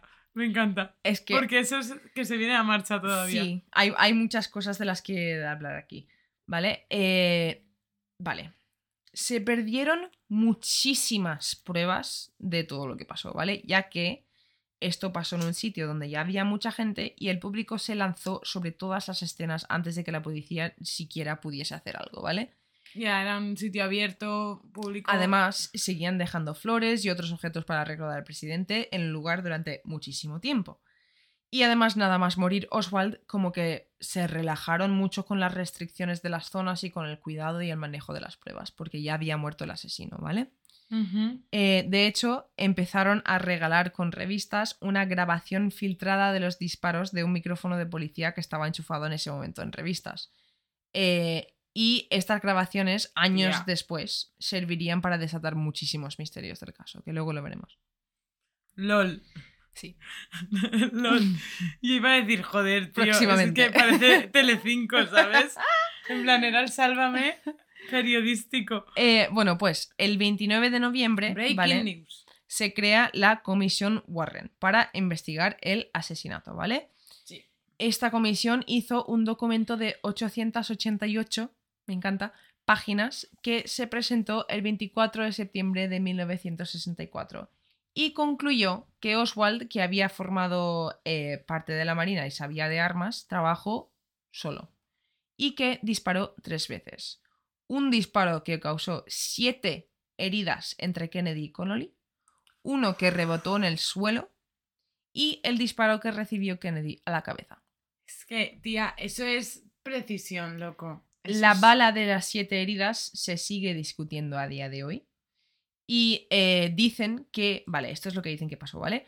Entró por la parte superior de la espalda de Kennedy y salió por su cuello.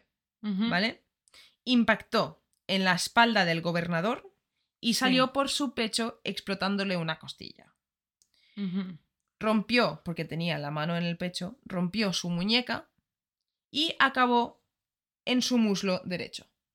Que si no me equivoco va en diagonal. Efectivamente. En plan, va desde. Exacto. Va. Sí. Kennedy va eh, a la derecha, detrás, y él va a la izquierda. No, no, él lo tiene delante. Lo que ¿Sí? pasa es que el ángulo al que entra Kennedy entra por aquí. Vale, la bala sí que entra Sí. en diagonal. Sí, Yo es que tengo la imagen de un mapa, como un croquis que hay de un documental que te enseña como el vehículo y te pasa la línea desde la posición supuestamente donde estaba Oswald, sí. que hace la diagonal. Bueno, pues ni el presidente Johnson ni un sen- varios senadores que formaban parte de la comisión se creían esto, ¿vale? A ver, Eh, y está documentado esto en una llamada de teléfono grabada. es curioso cuanto menos. Además, el gobernador Connolly dice que escuchó el primer disparo al cuello, se giró hacia el presidente y luego él fue disparado. A ver, Años después, en una entrevista privada, Connolly, que estuvo ahí, diría que nunca se creyó nada de la comisión Warren y que no cree que Oswald disparase el disparo que matara al presidente. es que no es él, creíble. dice, él dice que no dijo nada en ese momento porque la nación necesitaba una conclusión. Sí. Fair enough. Sí, fair enough, totalmente. O sea, yo entiendo, lo entiendo, ¿vale? Fair lo enough. entiendo. Sí. Pero que entienda que se ocultan datos no significa que esté de acuerdo con que no se haya hecho una buena investigación. Eso es otra cosa. Porque Eso es otra cosa. a nivel privado sí que debería de constar. Exacto. Sería como el típico secreto que se pasa de presidente a presidente. Que igual lo tienen. ¿Sabes? Oye, igual lo tienen y no lo sabemos, ¿sabes? Claro, Es lo que esa hay. es la idea, ¿no? Eh, de eso, bueno, de tenerlo privado. sí. Eh, muchos de los datos reales recopilados del asesinato apuntan a todo lo contrario que se dijo en la comisión. Eh, muchas Ay, ¿no? personas involucradas pensaban que esto que no fue Lee Harvey Oswald y que había otro asesino que disparaba desde una colina que tenían delante. Vale. Eh, Eso es verdad. a partir de ahora, todos los datos que te voy a dar los he sacado de un documental hecho con entrevistas a un hombre llamado Josiah Thompson. ¿Vale? ¿Quién es este señor? Vale. Josiah Thompson. Bueno, el documental se llama JFK Unsolved, ¿vale? Y salió en diciembre del 2021. Uh, Sí. Ajá. es que, es Sí. que, es que. Eh, Josiah Thompson, ¿vale? Es un periodista investigativo y además detective privado, ¿vale? Especializado en el tema del asesinato de Kennedy durante toda la puta vida, Vale. ¿vale? Eh, acaba de sacar un libro, bueno, lo ha sacado hace poco, que básicamente es el trabajo que ha estado haciendo toda su vida y se llama Last Seconds in Dallas, ¿vale? Me lo voy a comprar. Y investiga a detalle todos los datos forensicos obteni- obtenidos del caso. Todos, ¿vale? Todos. Lo que voy a comentar a partir de ahora viene de investigaciones hechas por él y por otros profesionales y expertos que llevan toda la vida investigando esto, ¿vale? Ujú. En cuanto a Josiah Thompson, gente, ¿vale? Josiah Thompson es un hombre que a día de hoy tiene 87 años Hostias. y su interés por el caso comenzó con la comisión Warren. Cuando salió todo eso, como que él lo vio un poco raro y no estaba de acuerdo, ¿vale? Eh, pero pudo seguir esta investigación realmente gracias a un encuentro sorpresa en la cárcel. Uh, Eh, él básicamente estuvo manifestando contra la guerra de- en Vietnam en el año 66, ¿vale? Y fue detenido por esto. Vale. Eh, al poco rato de estar detenido llegó un abogado llamado, llamado Vincent Salandria y la lió parda para sacarlo. Y ese abogado resulta que era de los primeros investigadores del caso de Kennedy y de los primeros en decir que la comisión Warren no valía una mierda, ¿vale? Entiendo. Sí. Vale. Eh, él estaba muy interesado en la vida de Kennedy y hablaron un poco del tema y resulta pues, que se hicieron muchos amigos, ¿vale? Muchos amigos, se hicieron muy amigos. Eh, y cabe decir que Salandria también fue una de las primeras personas en escribir essays sobre la imposibilidad del, directo, de- del veredicto de Warren. ¿vale? O sea, él, él ya públicamente, abiertamente decía que esto no era así, ¿vale? Sí. Eh, se hicieron buenos amigos y gracias a él obtuvo acceso a información y a las pruebas mismas del caso, como por ejemplo el rifle de Oswald que le llegó a tener hasta en las manos. ¿Vale? Eh, entre todas las cosas que pudo llegar a ver, el de lo- uno de los más interesantes fue el vídeo Zarpuder. Vale.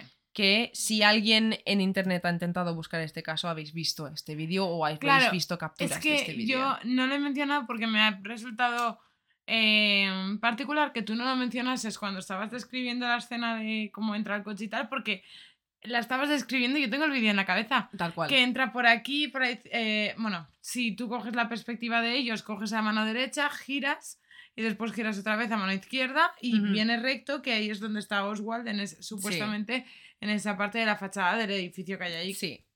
Vale, pues el vídeo eh, famoso, que lo, o sea, es que está en YouTube, podéis verlo, está en alta definición, en todo lo que tú quieras, eh, fue grabado por un hombre llamado Abraham Zarpuder, Zar- Zapruder, Zapruder, y por eso se llama el vídeo Zapruder, ¿vale? En una cámara Bellenhau de 8 milímetros, ¿vale? Sí. Que para estos momentos era una cámara muy nueva, ¿vale? Era de lo mejor que había en esos momentos. Y Vale. además, Zapruder estuvo en el lugar perfecto con las mejores vistas y grabó el momento exacto de los disparos, ¿vale? Eh, si habéis visto el vídeo, se ve como después del disparo a la cabeza que recibe Kennedy, ¿vale? Jackie eh, se sube encima de la parte de detrás del coche. Sí. Y esto no es porque está huyendo, esto es porque está intentando coger los trozos de cabeza de su marido que se habían volado. Sí. Sí. Eso Y- me da escalofríos. hay tía. otros vídeos desde otros puntos de vista. Eh, en este momento, el agente de servicio secreto que estaba asignado a proteger a Jackie, ¿vale? Estaba ya, ya había salido de su coche, estaba corriendo hacia el coche de los Kennedy y eh, saltó, de- básicamente saltó encima de la parte de, de la- detrás del coche y cogió a Jackie para protegerla y que no la disparasen a ella, ¿vale? En estos momentos, la cabeza de Kennedy cayó encima de Jackie con el agujero hacia arriba y estuvo así hasta que llegaron al hospital. Al llegar al hospital, Eso tiene que ser traumato, eh, trauma- traumático. O Sí. sea, al llegar al, al hospital, el presidente todavía estaba vivo. Todavía tenía pulso. A los 20 minutos se declaró su muerte. a ver, Yo no sabía ese dato final. yo tampoco. Uf, bueno. Eh, Uh, tía. hablando del vídeo, ¿vale? Porque, eh, bueno, curiosamente, ¿vale? Eh, en el vídeo que se menciona bastante en la comisión Warren y en el documento que hicieron, y sí que salen fotogramas y tal, el fotograma 213, ¿vale? Es el del disparo, es el momento de impacto. curiosamente, nunca se menciona en la comisión Warren este disparo. Nunca lo dicen, nunca dicen fotograma dos- 213, nunca lo mencionan, ¿vale? Sí que publican los fotogramas en el documento final, eh, pero habían, y esto está comprobado, invirtieron a propósito dos de los fotogramas para cambiar el movimiento de la cabeza de Kennedy. Es decir, Le dieron como efecto espejo. Sí. Eh, el disparo, ¿vale? Que le dio en la cabeza a Kennedy, eh, en el vídeo que ellos pusieron en la comisión, parecía que venía de detrás, ¿vale? Porque su cabeza movió hacia adelante después del disparo. Pero realmente estaban invertidos, es decir, el disparo que le dio la cabeza vino de delante y su cabeza se movió hacia detrás con el impacto, ¿vale? Y esto es muy, muy, muy importante, ya que todos los disparos debían venir desde detrás para apoyar la teoría de que Oswald trabajaba solo. Claro. Si se demostraba lo contrario, esta teoría no funcionaba. Por lo tanto, hicieron eso en la comisión para poder decir, fue Oswald y ya está, porque ellos lo que querían evitar era, porque obviamente Oswald estaba involucrado. Oswald disparó, ¿vale? Eso, eso, de eso no hay ninguna puta duda. Oswald disparó. Eso está. Que a lo mejor seguro. fue la que rebotó en el suelo. Exacto. Pero Oswald disparó. ¿Qué pasa? Que ya tenían a alguien involucrado, no querían meter conspiraciones, no querían meter mierda y dijeron, escúchame, Hombre, que la que se podía haber vamos a liado". dejar, exacto, vamos a dejarlo aquí, dijeron, ¿vale? Ujú. Eh, Encima, lo- ella había muerto. Es que. ¿Sabes? Que no podía. Que la gente no efectivamente, se había revolucionado porque estuviese todavía en juicio ni nada. efectivamente, efectivamente. ¿Sabes? Estaba todo ya cerradito. Efectivamente.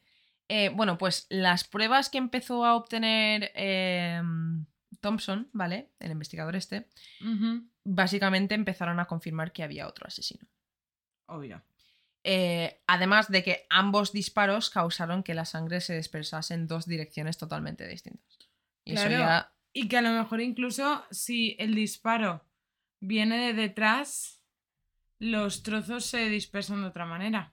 Es que Al- ¿Sabes lo que te quiero decir? alguien ha hecho en, en el documental, al final del documental, el documental dura como una es que hora es y súper importante. Al final del documental hay una gráfica y sacan la gráfica de, de la dispersión de sangre y de cómo estaba todo.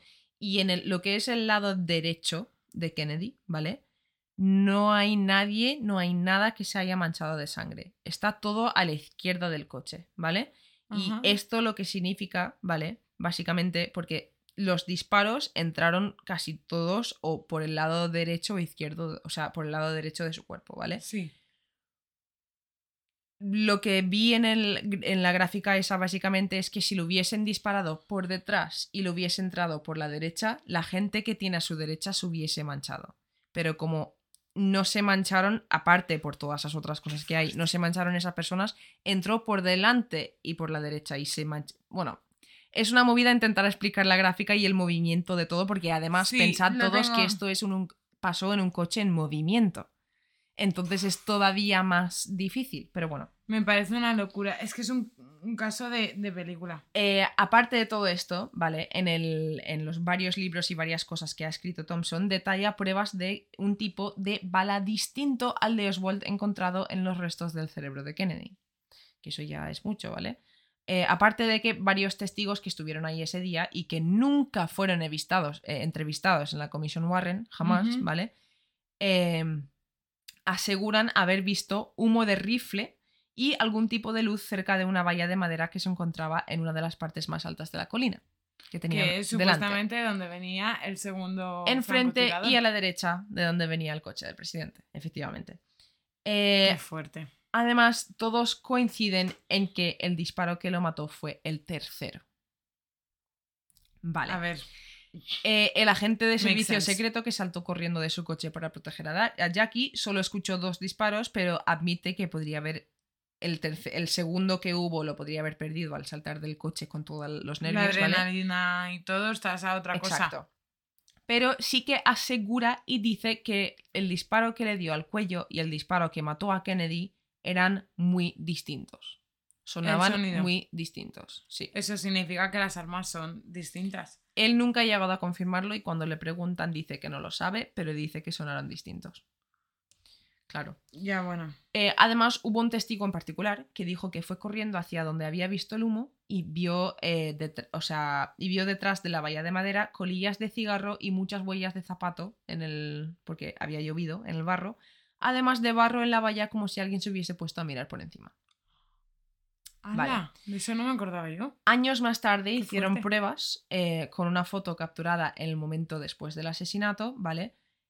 Eh, que la foto está hecha desde... de- porque la- el coche ya había pasado, ¿vale? La foto está hecha desde detrás y a la izquierda del coche apuntando hacia la colina, ¿vale? Eh, y apuntando justo hacia la bahía donde la gente había visto humo. Josiah Thompson eh, fue ahí con un colega años después y repitieron la foto en el mismo lugar. Y le dijo a su colega, ponte aquí, detrás de la valla. Voy a hacer la foto en el mismo sitio, ¿vale? Compararon las dos fotos y hay como, luego te enseñaré esta foto, hay una anomalía en la foto original, ¿vale? De peor calidad, justo en el mismo lugar donde sobresale un poco la cabeza del colega de Johnson si comparas las dos fotos, es escalofriante. O sea, alguien de pie había ahí en ese momento. Seguro, segurísimo. Tía, qué creepy, me la acabo de imaginar. Qué creepy. Además, eh, hay pruebas auditivas de grabaciones realizadas ese día de cuatro disparos distintos, no tres. Cuatro. Cuatro. Sí. Impactarían solo tres, ¿vale? Uno en el cuello de Kennedy, otro en el selador que tenía delante y otro en la cabeza de Kennedy. Uno falló. Vale. Vale. eh, salió a la luz una grabación de policía que iba en moto, ¿vale? Eh, se asignó un, como un comité a volver a investigar un poco el caso, ¿no? A volver a debatir la, la información. A ver, que a mí me parece importante. Sí. Ahora que las cosas están un poco más calmadas. Sí, a ver, saber la verdad es importante, ¿no? Sí. Digo yo. Eh, Sí. Hubo un doctor, el doctor James Barger, ¿vale? Que era un experto en acústica. eh, montó un experimento en la plaza Daily, ¿vale? Eh, con un cojón de micrófonos. O sea, puso 36 micrófonos distintos, ¿vale? Y realizaron pruebas de disparos. En plan, pues desde aquí, desde allá, tal. Eh, hicieron 2.600 combinaciones distintas de lugares de disparo, micrófono e impacto. Y pudieron confirmar que uno de los disparos vino sí o sí de la colina. Porque sonaba con el mismo eco, de la misma manera. Exacto. Qué fuerte, esto no lo sabía yo, qué fuerte. Eh, durante uno de los juicios que Estoy estaban haciendo, flipando. eh, pusieron la grabación de los disparos eh, de la prueba que hicieron por encima del vídeo Zapruder, Zapruder, perdón, ¿vale? Y todos los que estaban ahí fliparon, porque los sonidos de los disparos de la prueba que habían hecho encajaban perfectamente con el vídeo y los disparos recibidos por el presidente. Dios.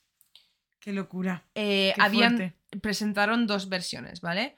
Una versión en la que el disparo que lo mata vi- eh, viene de delante y una en la que ese disparo es la que falla, pero el que lo mata viene de detrás, ¿vale? Vale. La conclusión fue, en ese momento, eh, que sí que hubo una conspiración, Sí, pero que lo mató Oswald.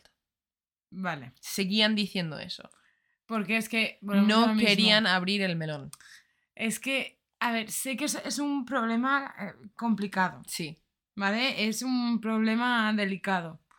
Pero creo que a la vez se tiene que entender por ambas partes que uno no quiera revelarlo, porque a lo mejor ya lo saben, Efectivamente. y el otro quiera saberlo. Exacto.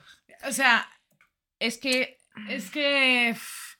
vete tú a saber si se revela para hacer la justicia al pueblo, si se puede liar. tal cual.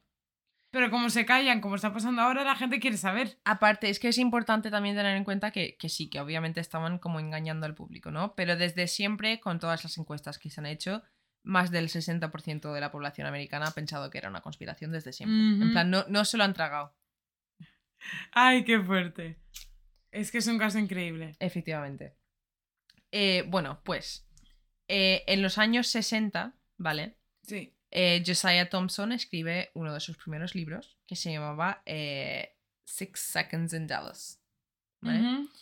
Eh, gracias a estas pruebas auditivas obtenidas, ¿vale? En este libro dice que Kennedy murió entre cuatro disparos distintos desde tres sitios distintos que tuvieron lugar en menos de seis segundos. Vale.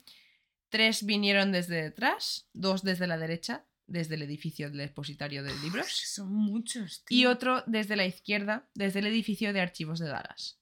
Y uno vino desde delante a la derecha, en la colina detrás de la valla de madera.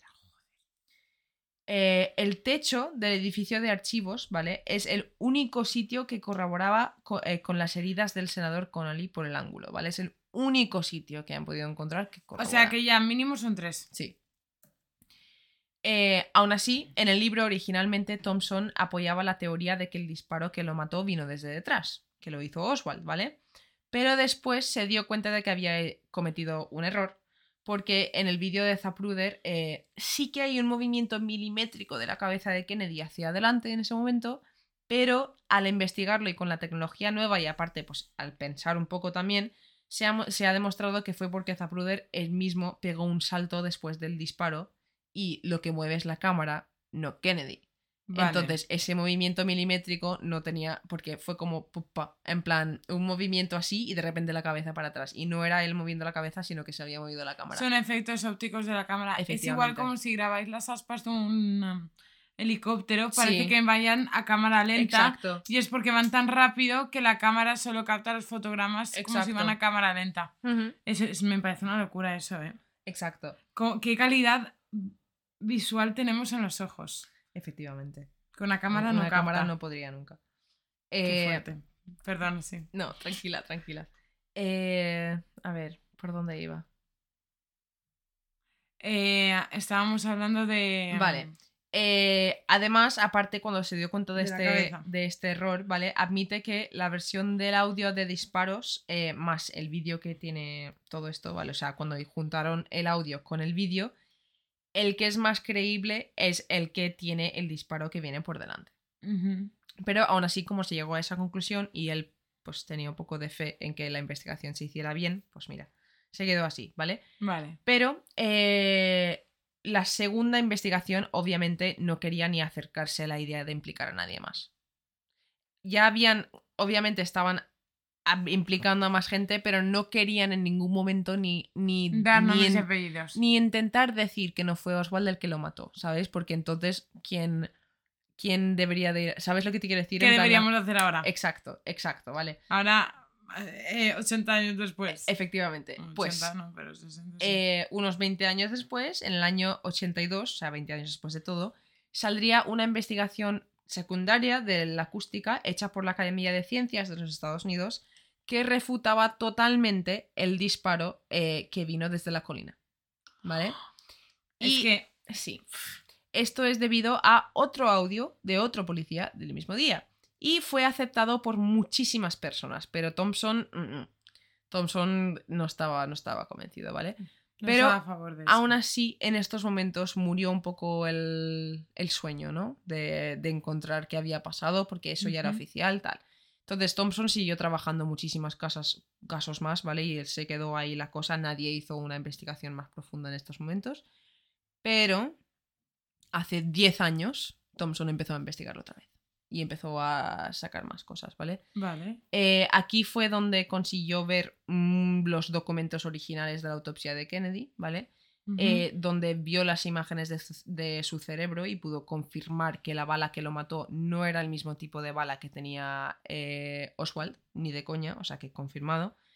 Es ya no solo por el agujero que deja, sino porque se encontró. exacto, O sea, exacto. Es que, no sé, esto Aparte, hicieron... es porque eh, está basado, sí. o sea, o sea, tienes prueba. en los años 70 cuando se filtró el, el audio bien, porque, eh, bueno, básicamente el audio, eh, el audio no, perdón, el vídeo de Zapruder, ¿vale? Originalmente fue un vídeo entregado a la policía, no lo tenía nadie, ¿vale? Ujú. Pero se filtró y llegó a la prensa.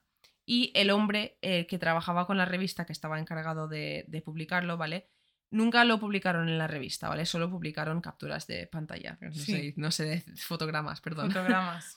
Eh, pero el hombre que lo editó, bueno, no dice que fue él, pero bueno, se llegó a hacer una copia secreta, ¿vale? Y esa copia secreta lo trajo ese hombre que estaba encargado de editar los vídeos a un canal de televisión y lo emitieron en directo para todo el mundo por primera vez. Sí. Hostias. Y recibió tanta cosa el, ese capítulo en particular, que el día siguiente trajeron a Josiah Thompson a entrevistarle y a preguntarle qué pensaba él del asunto. Y en directo, Josiah Thompson mostró unas pruebas de las balas.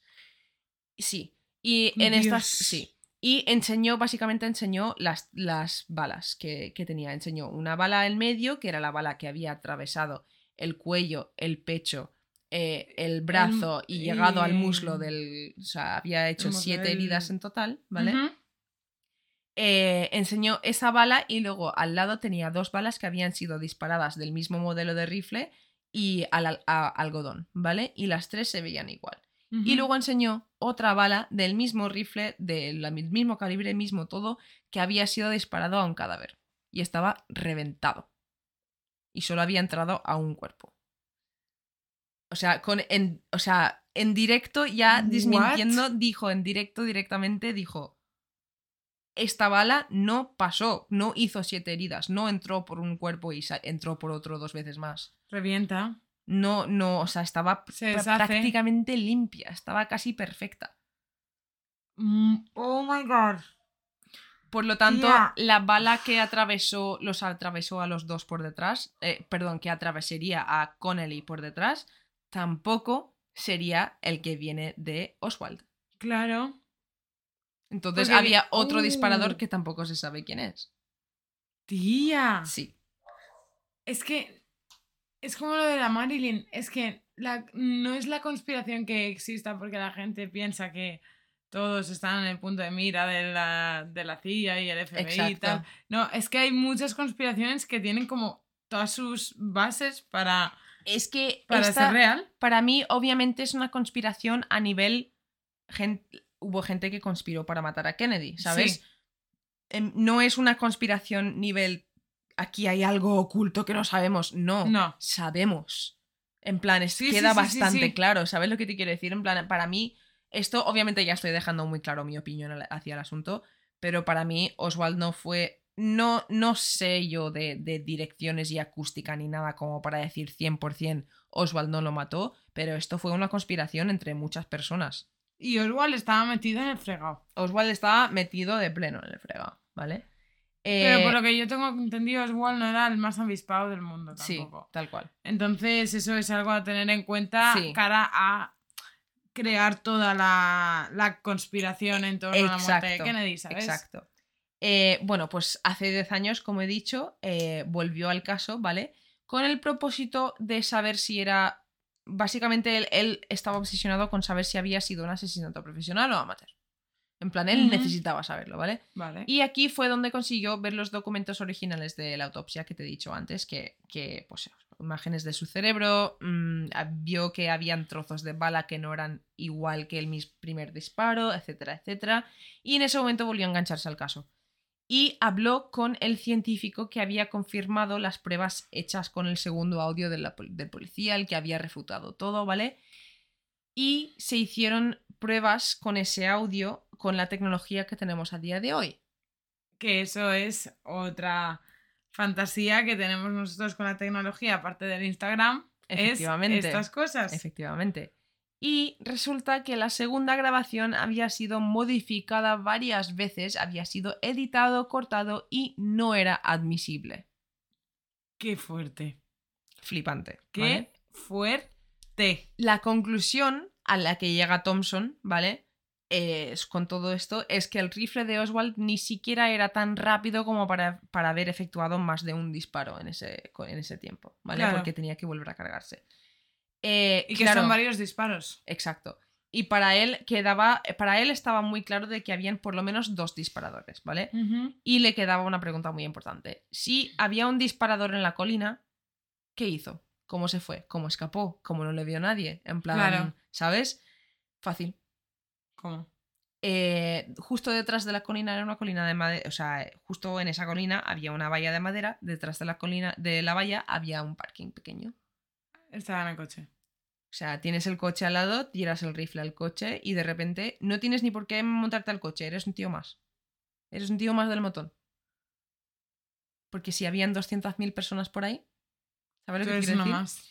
Y se ve que eh, al oír los disparos y al ver la conmoción y todo esto, un policía fue directo a la zona de la colina al oír los disparos. Al Porque llegar, Eso es porque el sonido le Sí. vino de ahí. al llegar, ¿vale? Se encontró con olor a pólvora en el aire y un hombre que al eh, empezar a hablar con él y a decirle qué hacía ahí, le mostró una tarjeta de servicio secreto. Pero le resultó un poco extraño al policía que el hombre tenía las manos súper sucias. Eh, Eh, el servicio secreto años después confirmaría que en esos momentos no tenían agentes en esa zona. Tía, Claro, la zona se cerró totalmente esa noche claro. y el día siguiente se abrió, entonces la gente pudo volver a por sus coches. Los coches no se abrieron, no se investigaron, no miraron dentro, no hicieron nada con los coches que, que estaban aparcados ahí. A lo mejor tenían cinco rifles distintos, a ver, Es en que, plan tío, pito pito colorito. Efectivamente. Hoy uso este que me gusta. Y quiero hablar también de un hombre en particular que estuvo ahí, ¿vale? Sí. Que- o sea, porque, a ver, claro, habrá mucha gente que está escuchando esto y diciendo, te has dejado esto, te has dejado lo otro. Yo quiero, No, dime, yo quiero comentar una cosa, dime. ¿Vale? Que ah, no sé si te lo has encontrado, corrígeme si me equivoco, pero también una cosa anormal que se encontró dentro del de el, am, circuito que estaba haciendo Kennedy es que la velocidad se ralentizó mucho, o sea, se bajó mucho la velocidad. Bajaron A lo la- que sí, normalmente iría un presidente teniendo en cuenta que encima está descapotable, rollo muy a la vista de todos, Sí. con mucha gente, tal. La cuestión es que eso no lo he incluido porque eso, a saber si era porque él quería estar más cerca de la gente durante más rato porque era el progreso de reelección. No se sabe si lo mandó Claro. él, si lo, ¿sabes? En plan, hay tantísimas cosas y Sí, eso tantísimos hilos de donde tirar con esto que hay ciertas cosas que si mínimamente pueden tener una explicación razonable lo voy a dejar ahí. ¿Sabes? En plan, Vale. porque, porque, porque era, era demasiado. Eh, pero sí que hubo una cosa que a mí me llegó a parecer muy gracioso, ¿vale? que es que todos habréis escuchado hablar del hombre del paraguas, Sí. ¿vale? Que es que en las fotos, en los vídeos hechos de ese día, hay un hombre con traje negro y con un paraguas negro así de pie en medio de césped, ¿vale? En plan... Sí, y encima así. es es súper Es creepy. muy creepy, ¿vale? Eh, Vale. Hubieron muchísimas teorías sobre este hombre, ¿vale? Que si era un hombre vestido eh, así porque quería. eh, estaba dando señales para disparar o bajando, subiendo el paraguas, cosas Sí. así, ¿vale? Eh, aunque también había gente, y esto me parece muy fantasioso, pero es que existía. Había gente que pensaba que llevaba una pistola en su paraguas, que disparaba al darle aquí, a un, a un gatillo aquí, ¿vale? ¿Te Porque imaginas? existía eso, existía. ¿Te imaginas que era él uno de los Yo tiradores? flipo, yo flipo. Pero no era él, porque apareció en la comisión Warren con su paraguas. resulta, Perdón, resulta que ese que me hombre atraganto. Qué fuerte. estaba haciendo una protesta política de la familia Kennedy, ¿vale? ah, Eh, quienes habían apoyado a Neville Chamberlain, ¿vale? Que era un primer ministro que se Sí. había llevado bien con Hitler antes de la Segunda Guerra. Mundial, y Chamberlain era conocido por siempre llevar encima un paraguas negro. ah, que encima era protesta. Sí, ¿Sabes? En plan, todo el mundo, pobrecito. con Y el cuando hay- me- el vídeo el vídeo me encanta porque aparece en el juicio, ¿vale? Y le preguntan, eh, no sé qué le dicen, en plan, ¿tu paraguas eh, lleva algo de especial? Y contesta, no, señor, no sé qué. Y luego sale una chica y le coge el paraguas y va, tira a abrirlo para hacer, en plan, pues eso, para enseñar el paraguas al jurado. Y coge, le dice el juez y le dice, no lo apuntes hacia aquí, ¿eh? Y se descojonan todos. Se desco- hasta el tío que trae el paraguas, ¿sabes? Tía, Era un tío normal y corriente, no hizo nada. Es que me veo. Yo eso no Pues lo sabía. eso sale en muchas series. Si alguien ha visto The Umbrella Academy, A ver. ¿vale? Es una serie que se llama La Academia del Paraguas, coño, tío. Y eh, una de las cosas más importantes de la serie, ¿vale? Trata de, de como el creador de la academia, ¿no? Que eh, se llama The Umbrella Academy porque él es el hombre de la foto. En plan, lo utilizan y lo Ah. enlazan así porque es que tiene tanto, tanto lore y tanta cosa detrás, pero no. eh, siento decir que era un hombre haciendo una protesta aburrida. Él solo. Sí. ¿Sabes? Con En un plan- paraguas negro, en plan. Tú lo Tal entiendes. cual. Es que sería yo, en plan, algo Tal muy cual. metafórico que el señor. Que Tal no se hubiese catado. Exacto. Y, eh, claro, hay tantísimas cosas detrás de, de por qué que no he comentado, que, que quiero saber lo que piensas tú. Vale. Porque, claro, a ver, un poco de resumen de los problemas que tenía Kennedy con varias personas. en el Frentes mundo, abiertos ¿no? que Sí. tenía. El tema de la Unión Soviética y Cuba, no solamente por los cubanos y Castro, sino por su propio gobierno por haberla liado tanto con ellos. ¿Sabes lo que te quiero decir? En plan, hay mucha gente que piensa que podría haber sido algo que tuviese que ver con Cuba, la Unión Soviética, simplemente por los lazos que tiene Oswald con todo esto. Pero lo que dices tú, lo que has dicho tú antes, Oswald no era el tío más inteligente del mundo Eh, no hubiese sido muy difícil para alguien, bueno, no, no lo sé, igual sí, pero mm, yo creo que igual era un hombre muy manipulable y era, era muy fácil en los momentos en los que estamos hablando históricamente hacer que pareciese que fuera un ataque hecho por la Unión Soviética o Cuba o cualquier otro fregado político que tenía en ese momento. Vale. Yo creo. A ver. First things first. Vamos a empezar al principio. Con Oswald. Yo creo que Oswald es una persona que se ha sentido descontenta en cierto aspecto. ¿Vale? A lo mejor con su actitud eh, hacia la Segunda Guerra Mundial. Sí, ¿Vale? Y su relación con Rusia, teniendo él cierta simpatía con la ideología comunista. efectivamente. ¿Vale? ¿Qué pasa? Que viendo las actitudes que ha tenido el gobierno, pues él como que se revela y se acerca pues a todo lo contrario. ¿Qué pasa? Que al final creo que es como, no una víctima, pero entiéndeme, como que Sí, le han comido el coco. sí. En plan, y que él se haya sentido tan descontento que haya dicho, me piro a la otra parte. sí. Pero no sería una persona capaz de liderar algo. ¿Vale? Esa una. Dos. Me parece curioso remarcar el hecho de que si tú publicas la verdad de todo esto, sea cual sea, porque nosotros, entre comillas, estamos como teorizando, Tal cual. ¿vale? Sí. Porque sí que es verdad que las pruebas están, y es que es lo que decimos. Nosotras ya estamos proponiendo la cosa de, es que se puede, tienen dos opciones, o callarse, investigarlo y tener la verdad, Sí. pero callarse o contarlo. Sí. Seguramente ya sepan ellos lo que ha Ah, pasado. Claro que lo saben. A ver, algún día saldrá como con todas estas cosas, pero es que saldrán en un, en un momento en el cual no habrán repercusiones. Exacto. Saldrán en un momento en el cual saben que, pues, oye, lo siento, es- ¿sabes? En plan... Y a la respuesta, así porque quería matizar algunas cosas, ¿vale? Y a la respuesta del por qué. Yo creo que hay varias cosas ahí. En plan, Sí. ellos tenían varios frentes abiertos. Porque quiero Yo ligar- creo que obviamente son motivos políticos. Sí, Yo no creo que haya sido algo personal. No, no, no tiene nada. No. Yo, personal, nada. No. Ni de coña. No. No, no es nada personal. Es completamente político e ideológico. Sí.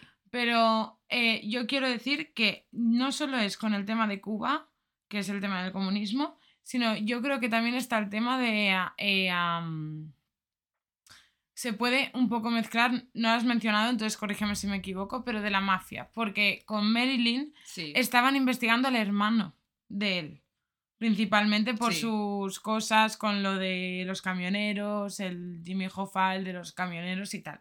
Entonces, creo que eh, JFK era una persona muy querida, pero que tenía frentes abiertos muy gordos. Sí. Entonces creo que ahí se ha podido mezclar un poco de, de todo. ¿Por qué? Sí. Porque el enemigo de mi enemigo es mi amigo. Tal cual. A ver, el tema de la mafia y todo eso no lo he metido simplemente porque creo que es algo que va un poco más allá de. de- o sea, obviamente es algo que él tenía.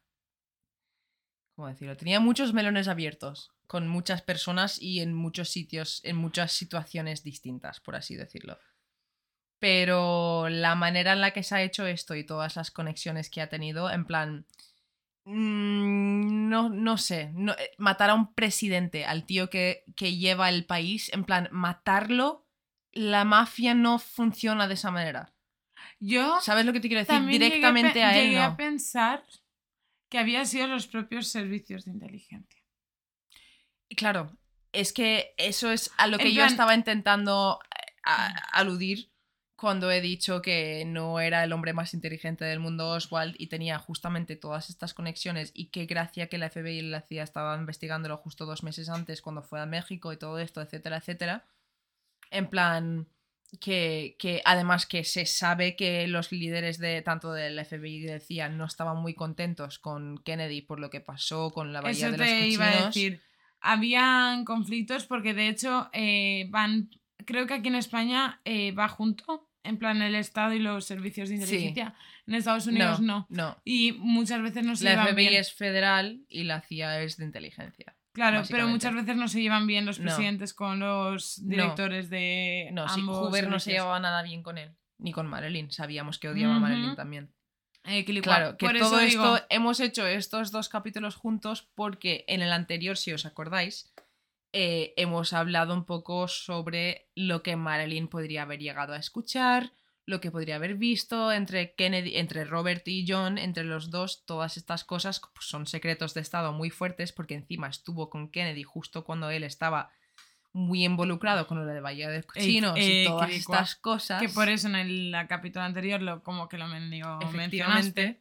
Entonces, eh, pues eso, son, son dos casos que van muy ligados, pero muy separados, y son dos, obviamente, dos asesinos, o sea, uno no confirmado, pero el otro sí, que ocurrieron en poco tiempo. Sí. Y importantes. Sí.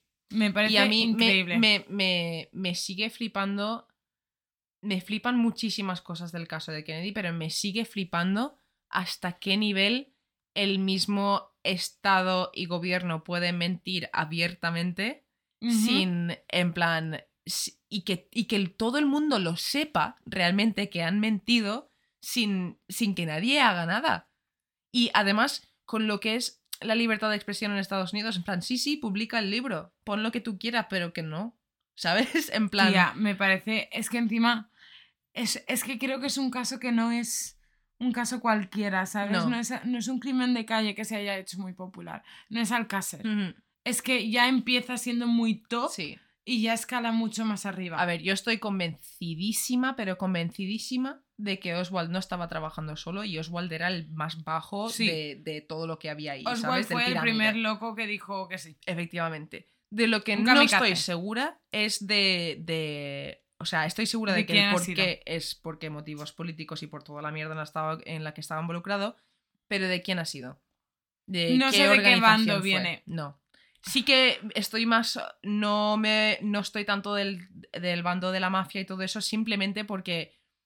Obviamente no conozco nada de la mafia, nunca he estado en una, pero eh, cargarte al líder entero de tu locura. país Sí, ellos en son- vez de amenazar a su familia, eh, ta- lo, lo típico que escuchamos de la mafia, Es que a ¿no? que eso saben parece, extorsionar por a la eso te he gente. mencionado lo de los servicios de inteligencia. O sea, aparte, extorsionar a un presidente que se sabe ya a día de hoy que tenía problemas de mujeres, que le ponía los cuernos a su mujer mucho, extorsionarlo para ganarte lo tuyo, yo creo que te beneficia mucho más que cargártelo. ¿Sabes lo que te quiero decir? A mí no me parece una operación. Pero es que de- de- incluso por de eso te digo que al tener Kennedy o familia Kennedy en general tantos frentes abiertos, incluso aunque dijesen vamos a contar la verdad, podrían estar in- incriminando Sí. a alguien que no sea realmente el verdadero culpable, porque claro, encaja con el contexto. Exacto. ¿Me explico? Sí, sí, sí, sí. ¿Sabes lo que te quiero decir? Y es lo que dices tú. Y también es que ha sido algo muy limpio. Tía, a mí lo que me impresiona es el timing. En plan, como, tía, no le ha dado en el, no le ha dado en el brazo, le ha dado en el cuello, Ya. le ha dado en la cabeza. En un coche en movimiento. Irá más rápido o más lento. Pero en un coche en movimiento. Y me parece todo tan limpio en el sentido de que no ha sido pa. Efectivamente. ¿Sabes? En plan. Y claro, hay que pensar también porque mucha gente dice, ay, ¿por qué no tenían absolutamente todos sus edificios cubiertos de agentes de servicio secreto y tal?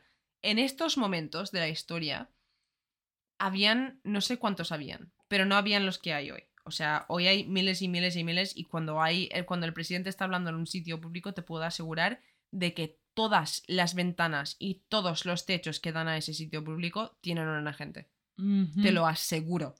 Pero porque si no también se- han y si- aprendido con y la si historia. hay demasiadas ventanas en el sitio, no se, no se hace ahí. En plan, si no se pueden cubrir todos los sitios, no se hace. ¿Por qué? Por esto.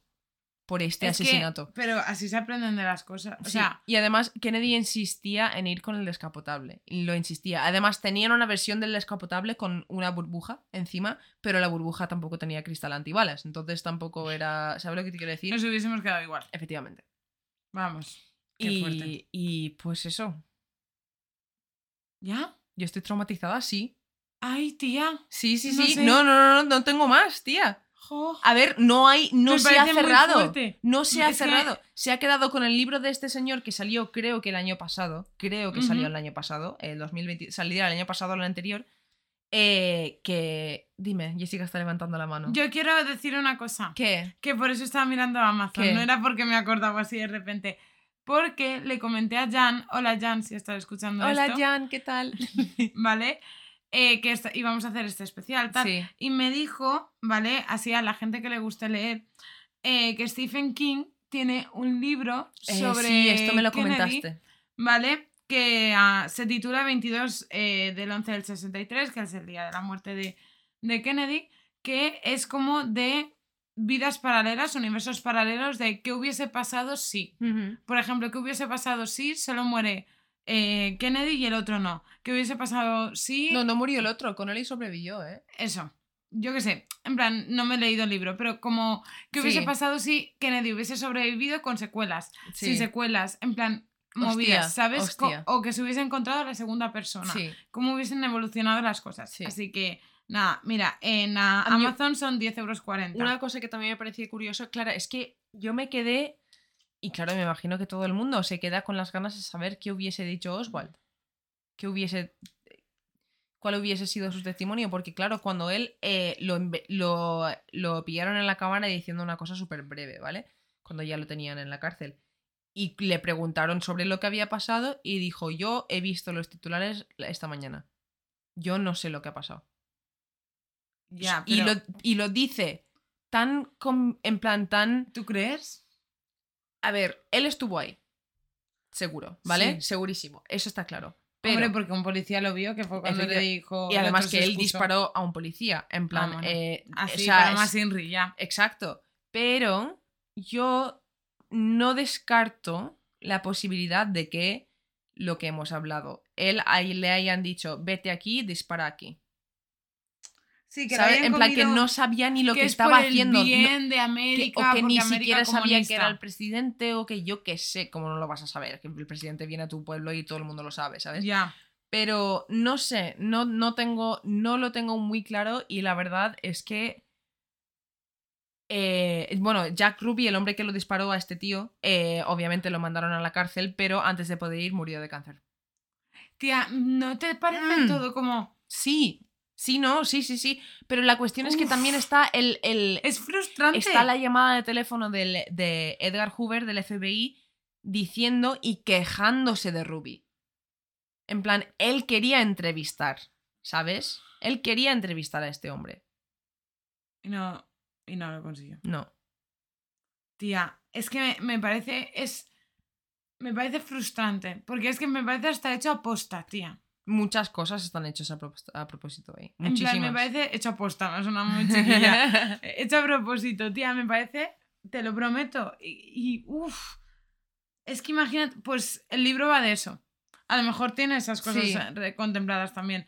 Pero tía, imagínate, a lo mejor Oswaldo hubiese dicho eh, cualquier cosa en relación al comunismo. Es que se, pudiese, se podría haber liado. Es que ¿quién dice que no le pagaron a Ruby para hacer eso?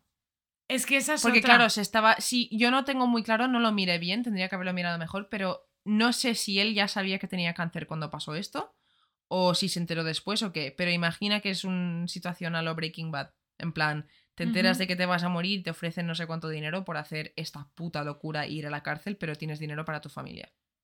¿Sabes lo que quiero decir? Que además era un tío muy involucrado en, eh, pues eso, que tenía una discoteca, tenía una discoteca donde las chicas hacían pole dance, todas estas cosas, venían los, eh, venía la policía mucho, bebían gratis, comían gratis, tal, no sé hasta qué punto llamarlo mafioso.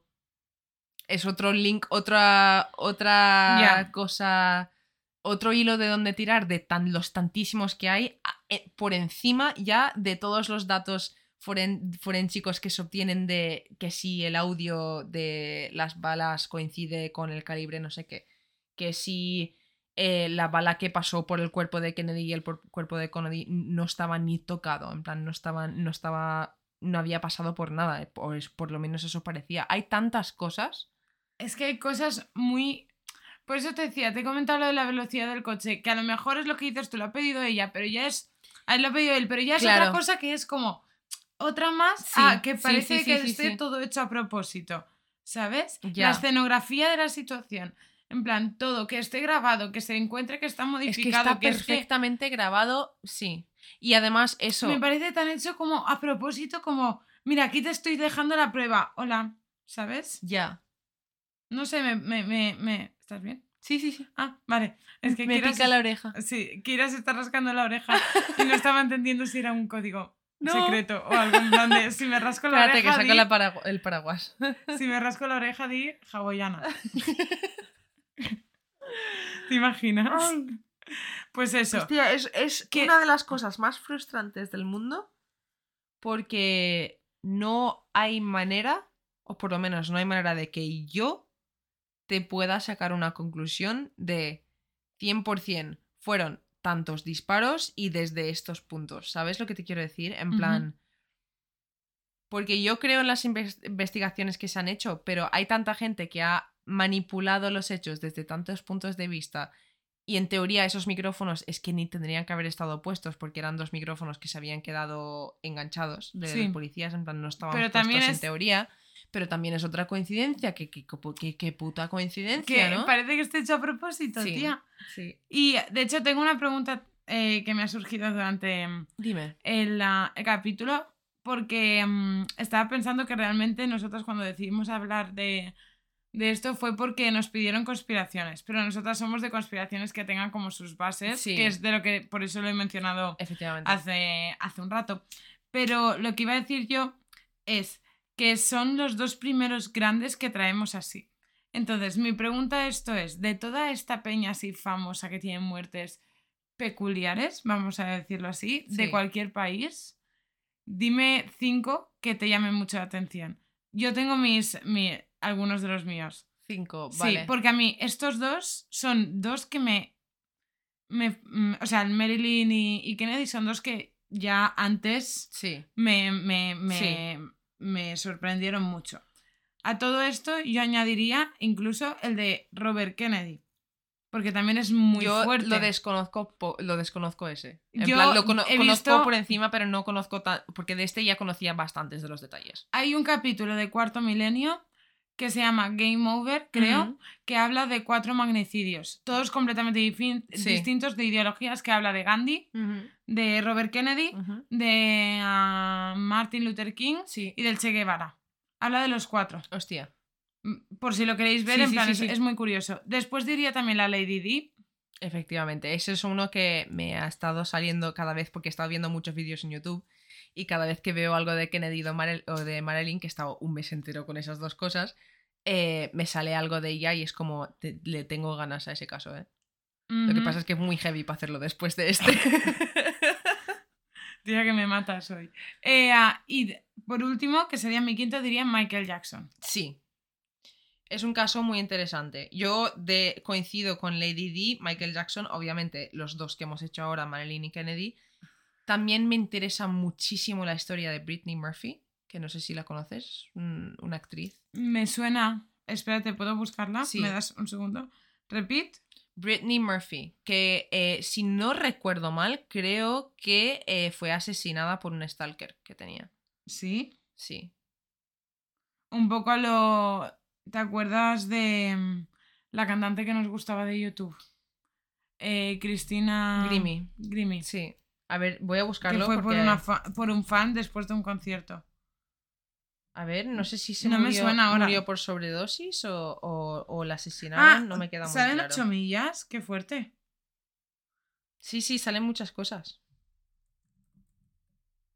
Estoy haciendo un poco de búsqueda en directo. Sí, yo también, ¿eh, chicos? Estoy mirando películas. Mira, ha hecho películas como Tributo. eh, ¿Qué más? Es que lo tengo todo en inglés, entonces no sé cómo se, ese título en castellano.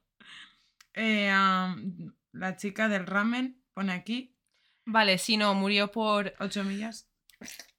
Perdón, eso ha sido un estornudo. No sé cómo se habrá escuchado. Jesús, Mi cara ha hecho una cosa muy rara. se te ha desviado, ¿eh? Perdón. Perdón. Eh, bueno, después de este momento de, de tontería, seriedad. Eh, nada, que Britney, Britney Murphy eh, también tenía como circunstancias extrañas eh, con su muerte, pero al final lo, era como una combinación de, dijeron, neumonía y una deficiencia de hierro y muchas drogas. El de Kurt Cobain también es muy interesante. Tal cual. Tenemos que hacer una especial música. También. Sí, exacto, tal cual, porque Amy Winehouse y Kurt Cobain que tienen, aunque, a ver, Amy Winehouse no tiene conspiración detrás, o sea, obviamente, pero me gustaría hablar de su vida y de, de las consecuencias que tuvo todo eso. Sí, me, me, Hmm. me gusta, entre comillas. Sí, Me gusta la moraleja de ese caso. sí, ¿Sabes? De, de lo que se, se extrae de todo esto. efectivamente. Es que hay casos muy impactantes. En plan, al igual como cuando hablábamos de casos de, mm, de la gente de a pie que te hayan impactado. O de niños sí. o tal. Son Sí, cosas muy remarcables. Pero es que cuando añades que es una persona famosa, es como que todo el foco ya pre Sí. estaba en ti. también me gustaría hablar, y creo que se hizo una serie de, de esto, o se hizo una temporada de una serie de esto, que es el, eh, creo que, si no me equivoco, eh, el asesinato de Versace, que es otro muy bueno. Sí, Sí. Ese también es Tiene... interesante. y sí, sí, sí. Si no lo habéis visto, creo que se llama American Crime Story. La primera temporada va de OJ Simpson, que también tengo ganas de ese caso. Uf, uf, uf.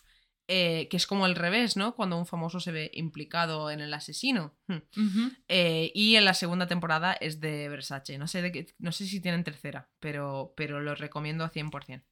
Y yo quiero decir, si te parece bien, que podríamos poner, si te acuerdas, te Ujú. intentaré recordártelo, una encuesta en Spotify, ahora que ya hemos hecho esto, Sí. y vamos a tratar otra vez a un poco más light. Sí, por favor, porque madre mía, o sea, no me puedo, yo pensaba, porque ya antes tú, la semana pasada hablaste, estuvimos dos horas grabando, así que es verdad que tuvimos una intro un poco más larga y tal, pero estuvimos dos horas grabando.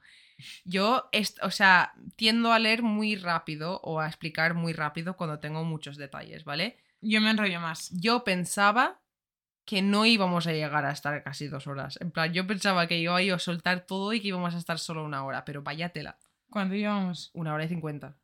Bueno, nos gusta charlar. Yo es que. O sea, yo pensaba, mucho, digo, perdón. vamos, vamos. No, no, tía, interrumpe más. Yo te interrumpo más. O sea, yo escucho los capítulos y digo, hostia, estoy todo el rato hablando yo y es el trozo de Jessica.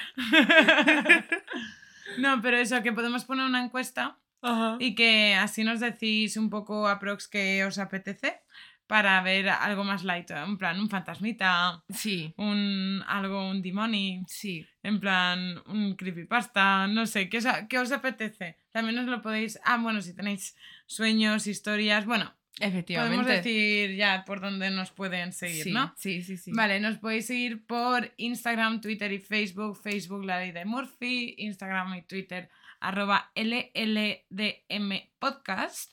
Vale, y también tenemos... eh, Tenemos correo que es la ley de gmail.com, que es donde nos mandó Diego su sueño maravilloso, que de vez en cuando sigo pensando, es que me encanta. Porque soy fan. Me declaro ¿Cómo era? Un, un Gómez Pum. 2020. 2020, ¡eh! Un año de mierda. No lo decía por eso. ya, es que No, son, son las 2020. ahora Exacto. Tía, no lo decía por eso. Ay, y también tenemos por ahí un Instagram abandonaico que es LLDM Un. Podcast. Hay un, un Instagram abandonado, no. El TikTok sí. Eh, que si queréis mandarnos cositas ahí o compartir cosas, pues estaría guay. Eh, quilicua. Ay, Y nada, hace ya. tiempo que no hacemos esto. ¿Qué agradeces tú de esta semana? ¿De- Ay, es ¿Qué agradeces últimamente? ¿Por qué estás agradecida? Eh, últimamente, por la gente que me rodea. Oh. Me siento afortunada porque estoy en un momento que me desecho de gente muy... No voy a decir tóxica, simplemente incompatible. Pasa. Sí, No hay nada pasa, malo en así es la vida. En Sí, plan, cual. considero que hay una diferencia No entre ser podemos- tóxico e incompatible. No nos podemos llevar bien con todo el mundo, ni podemos pensar igual que todo el mundo, ni no hay nada malo en Equilicua. ello. Y que actualmente estoy conociendo a más gente. He como cerrado otro, otra etapa de amigos. Sí. ¿Sabes? Hay gente que se mantiene todavía. Eh. Tú, mi Noé, mi Noelia, que es la, la de sobreviviré. ¿Sabes? Es mi Mónica Naranjo en esta. en este eh, cambio de grupos, ¿sabes? Pero, no sé, em, me siento bien. Me gusta conocer a gente nueva. ¿Y tú? Me alegro, tía, jo. Pues yo estoy un poco eh, igual, en plan, pero eh, por, por otro lado, en plan, estoy conociendo a gente nueva y haciendo amigos y tal, pero en internet, que es un poco más triste.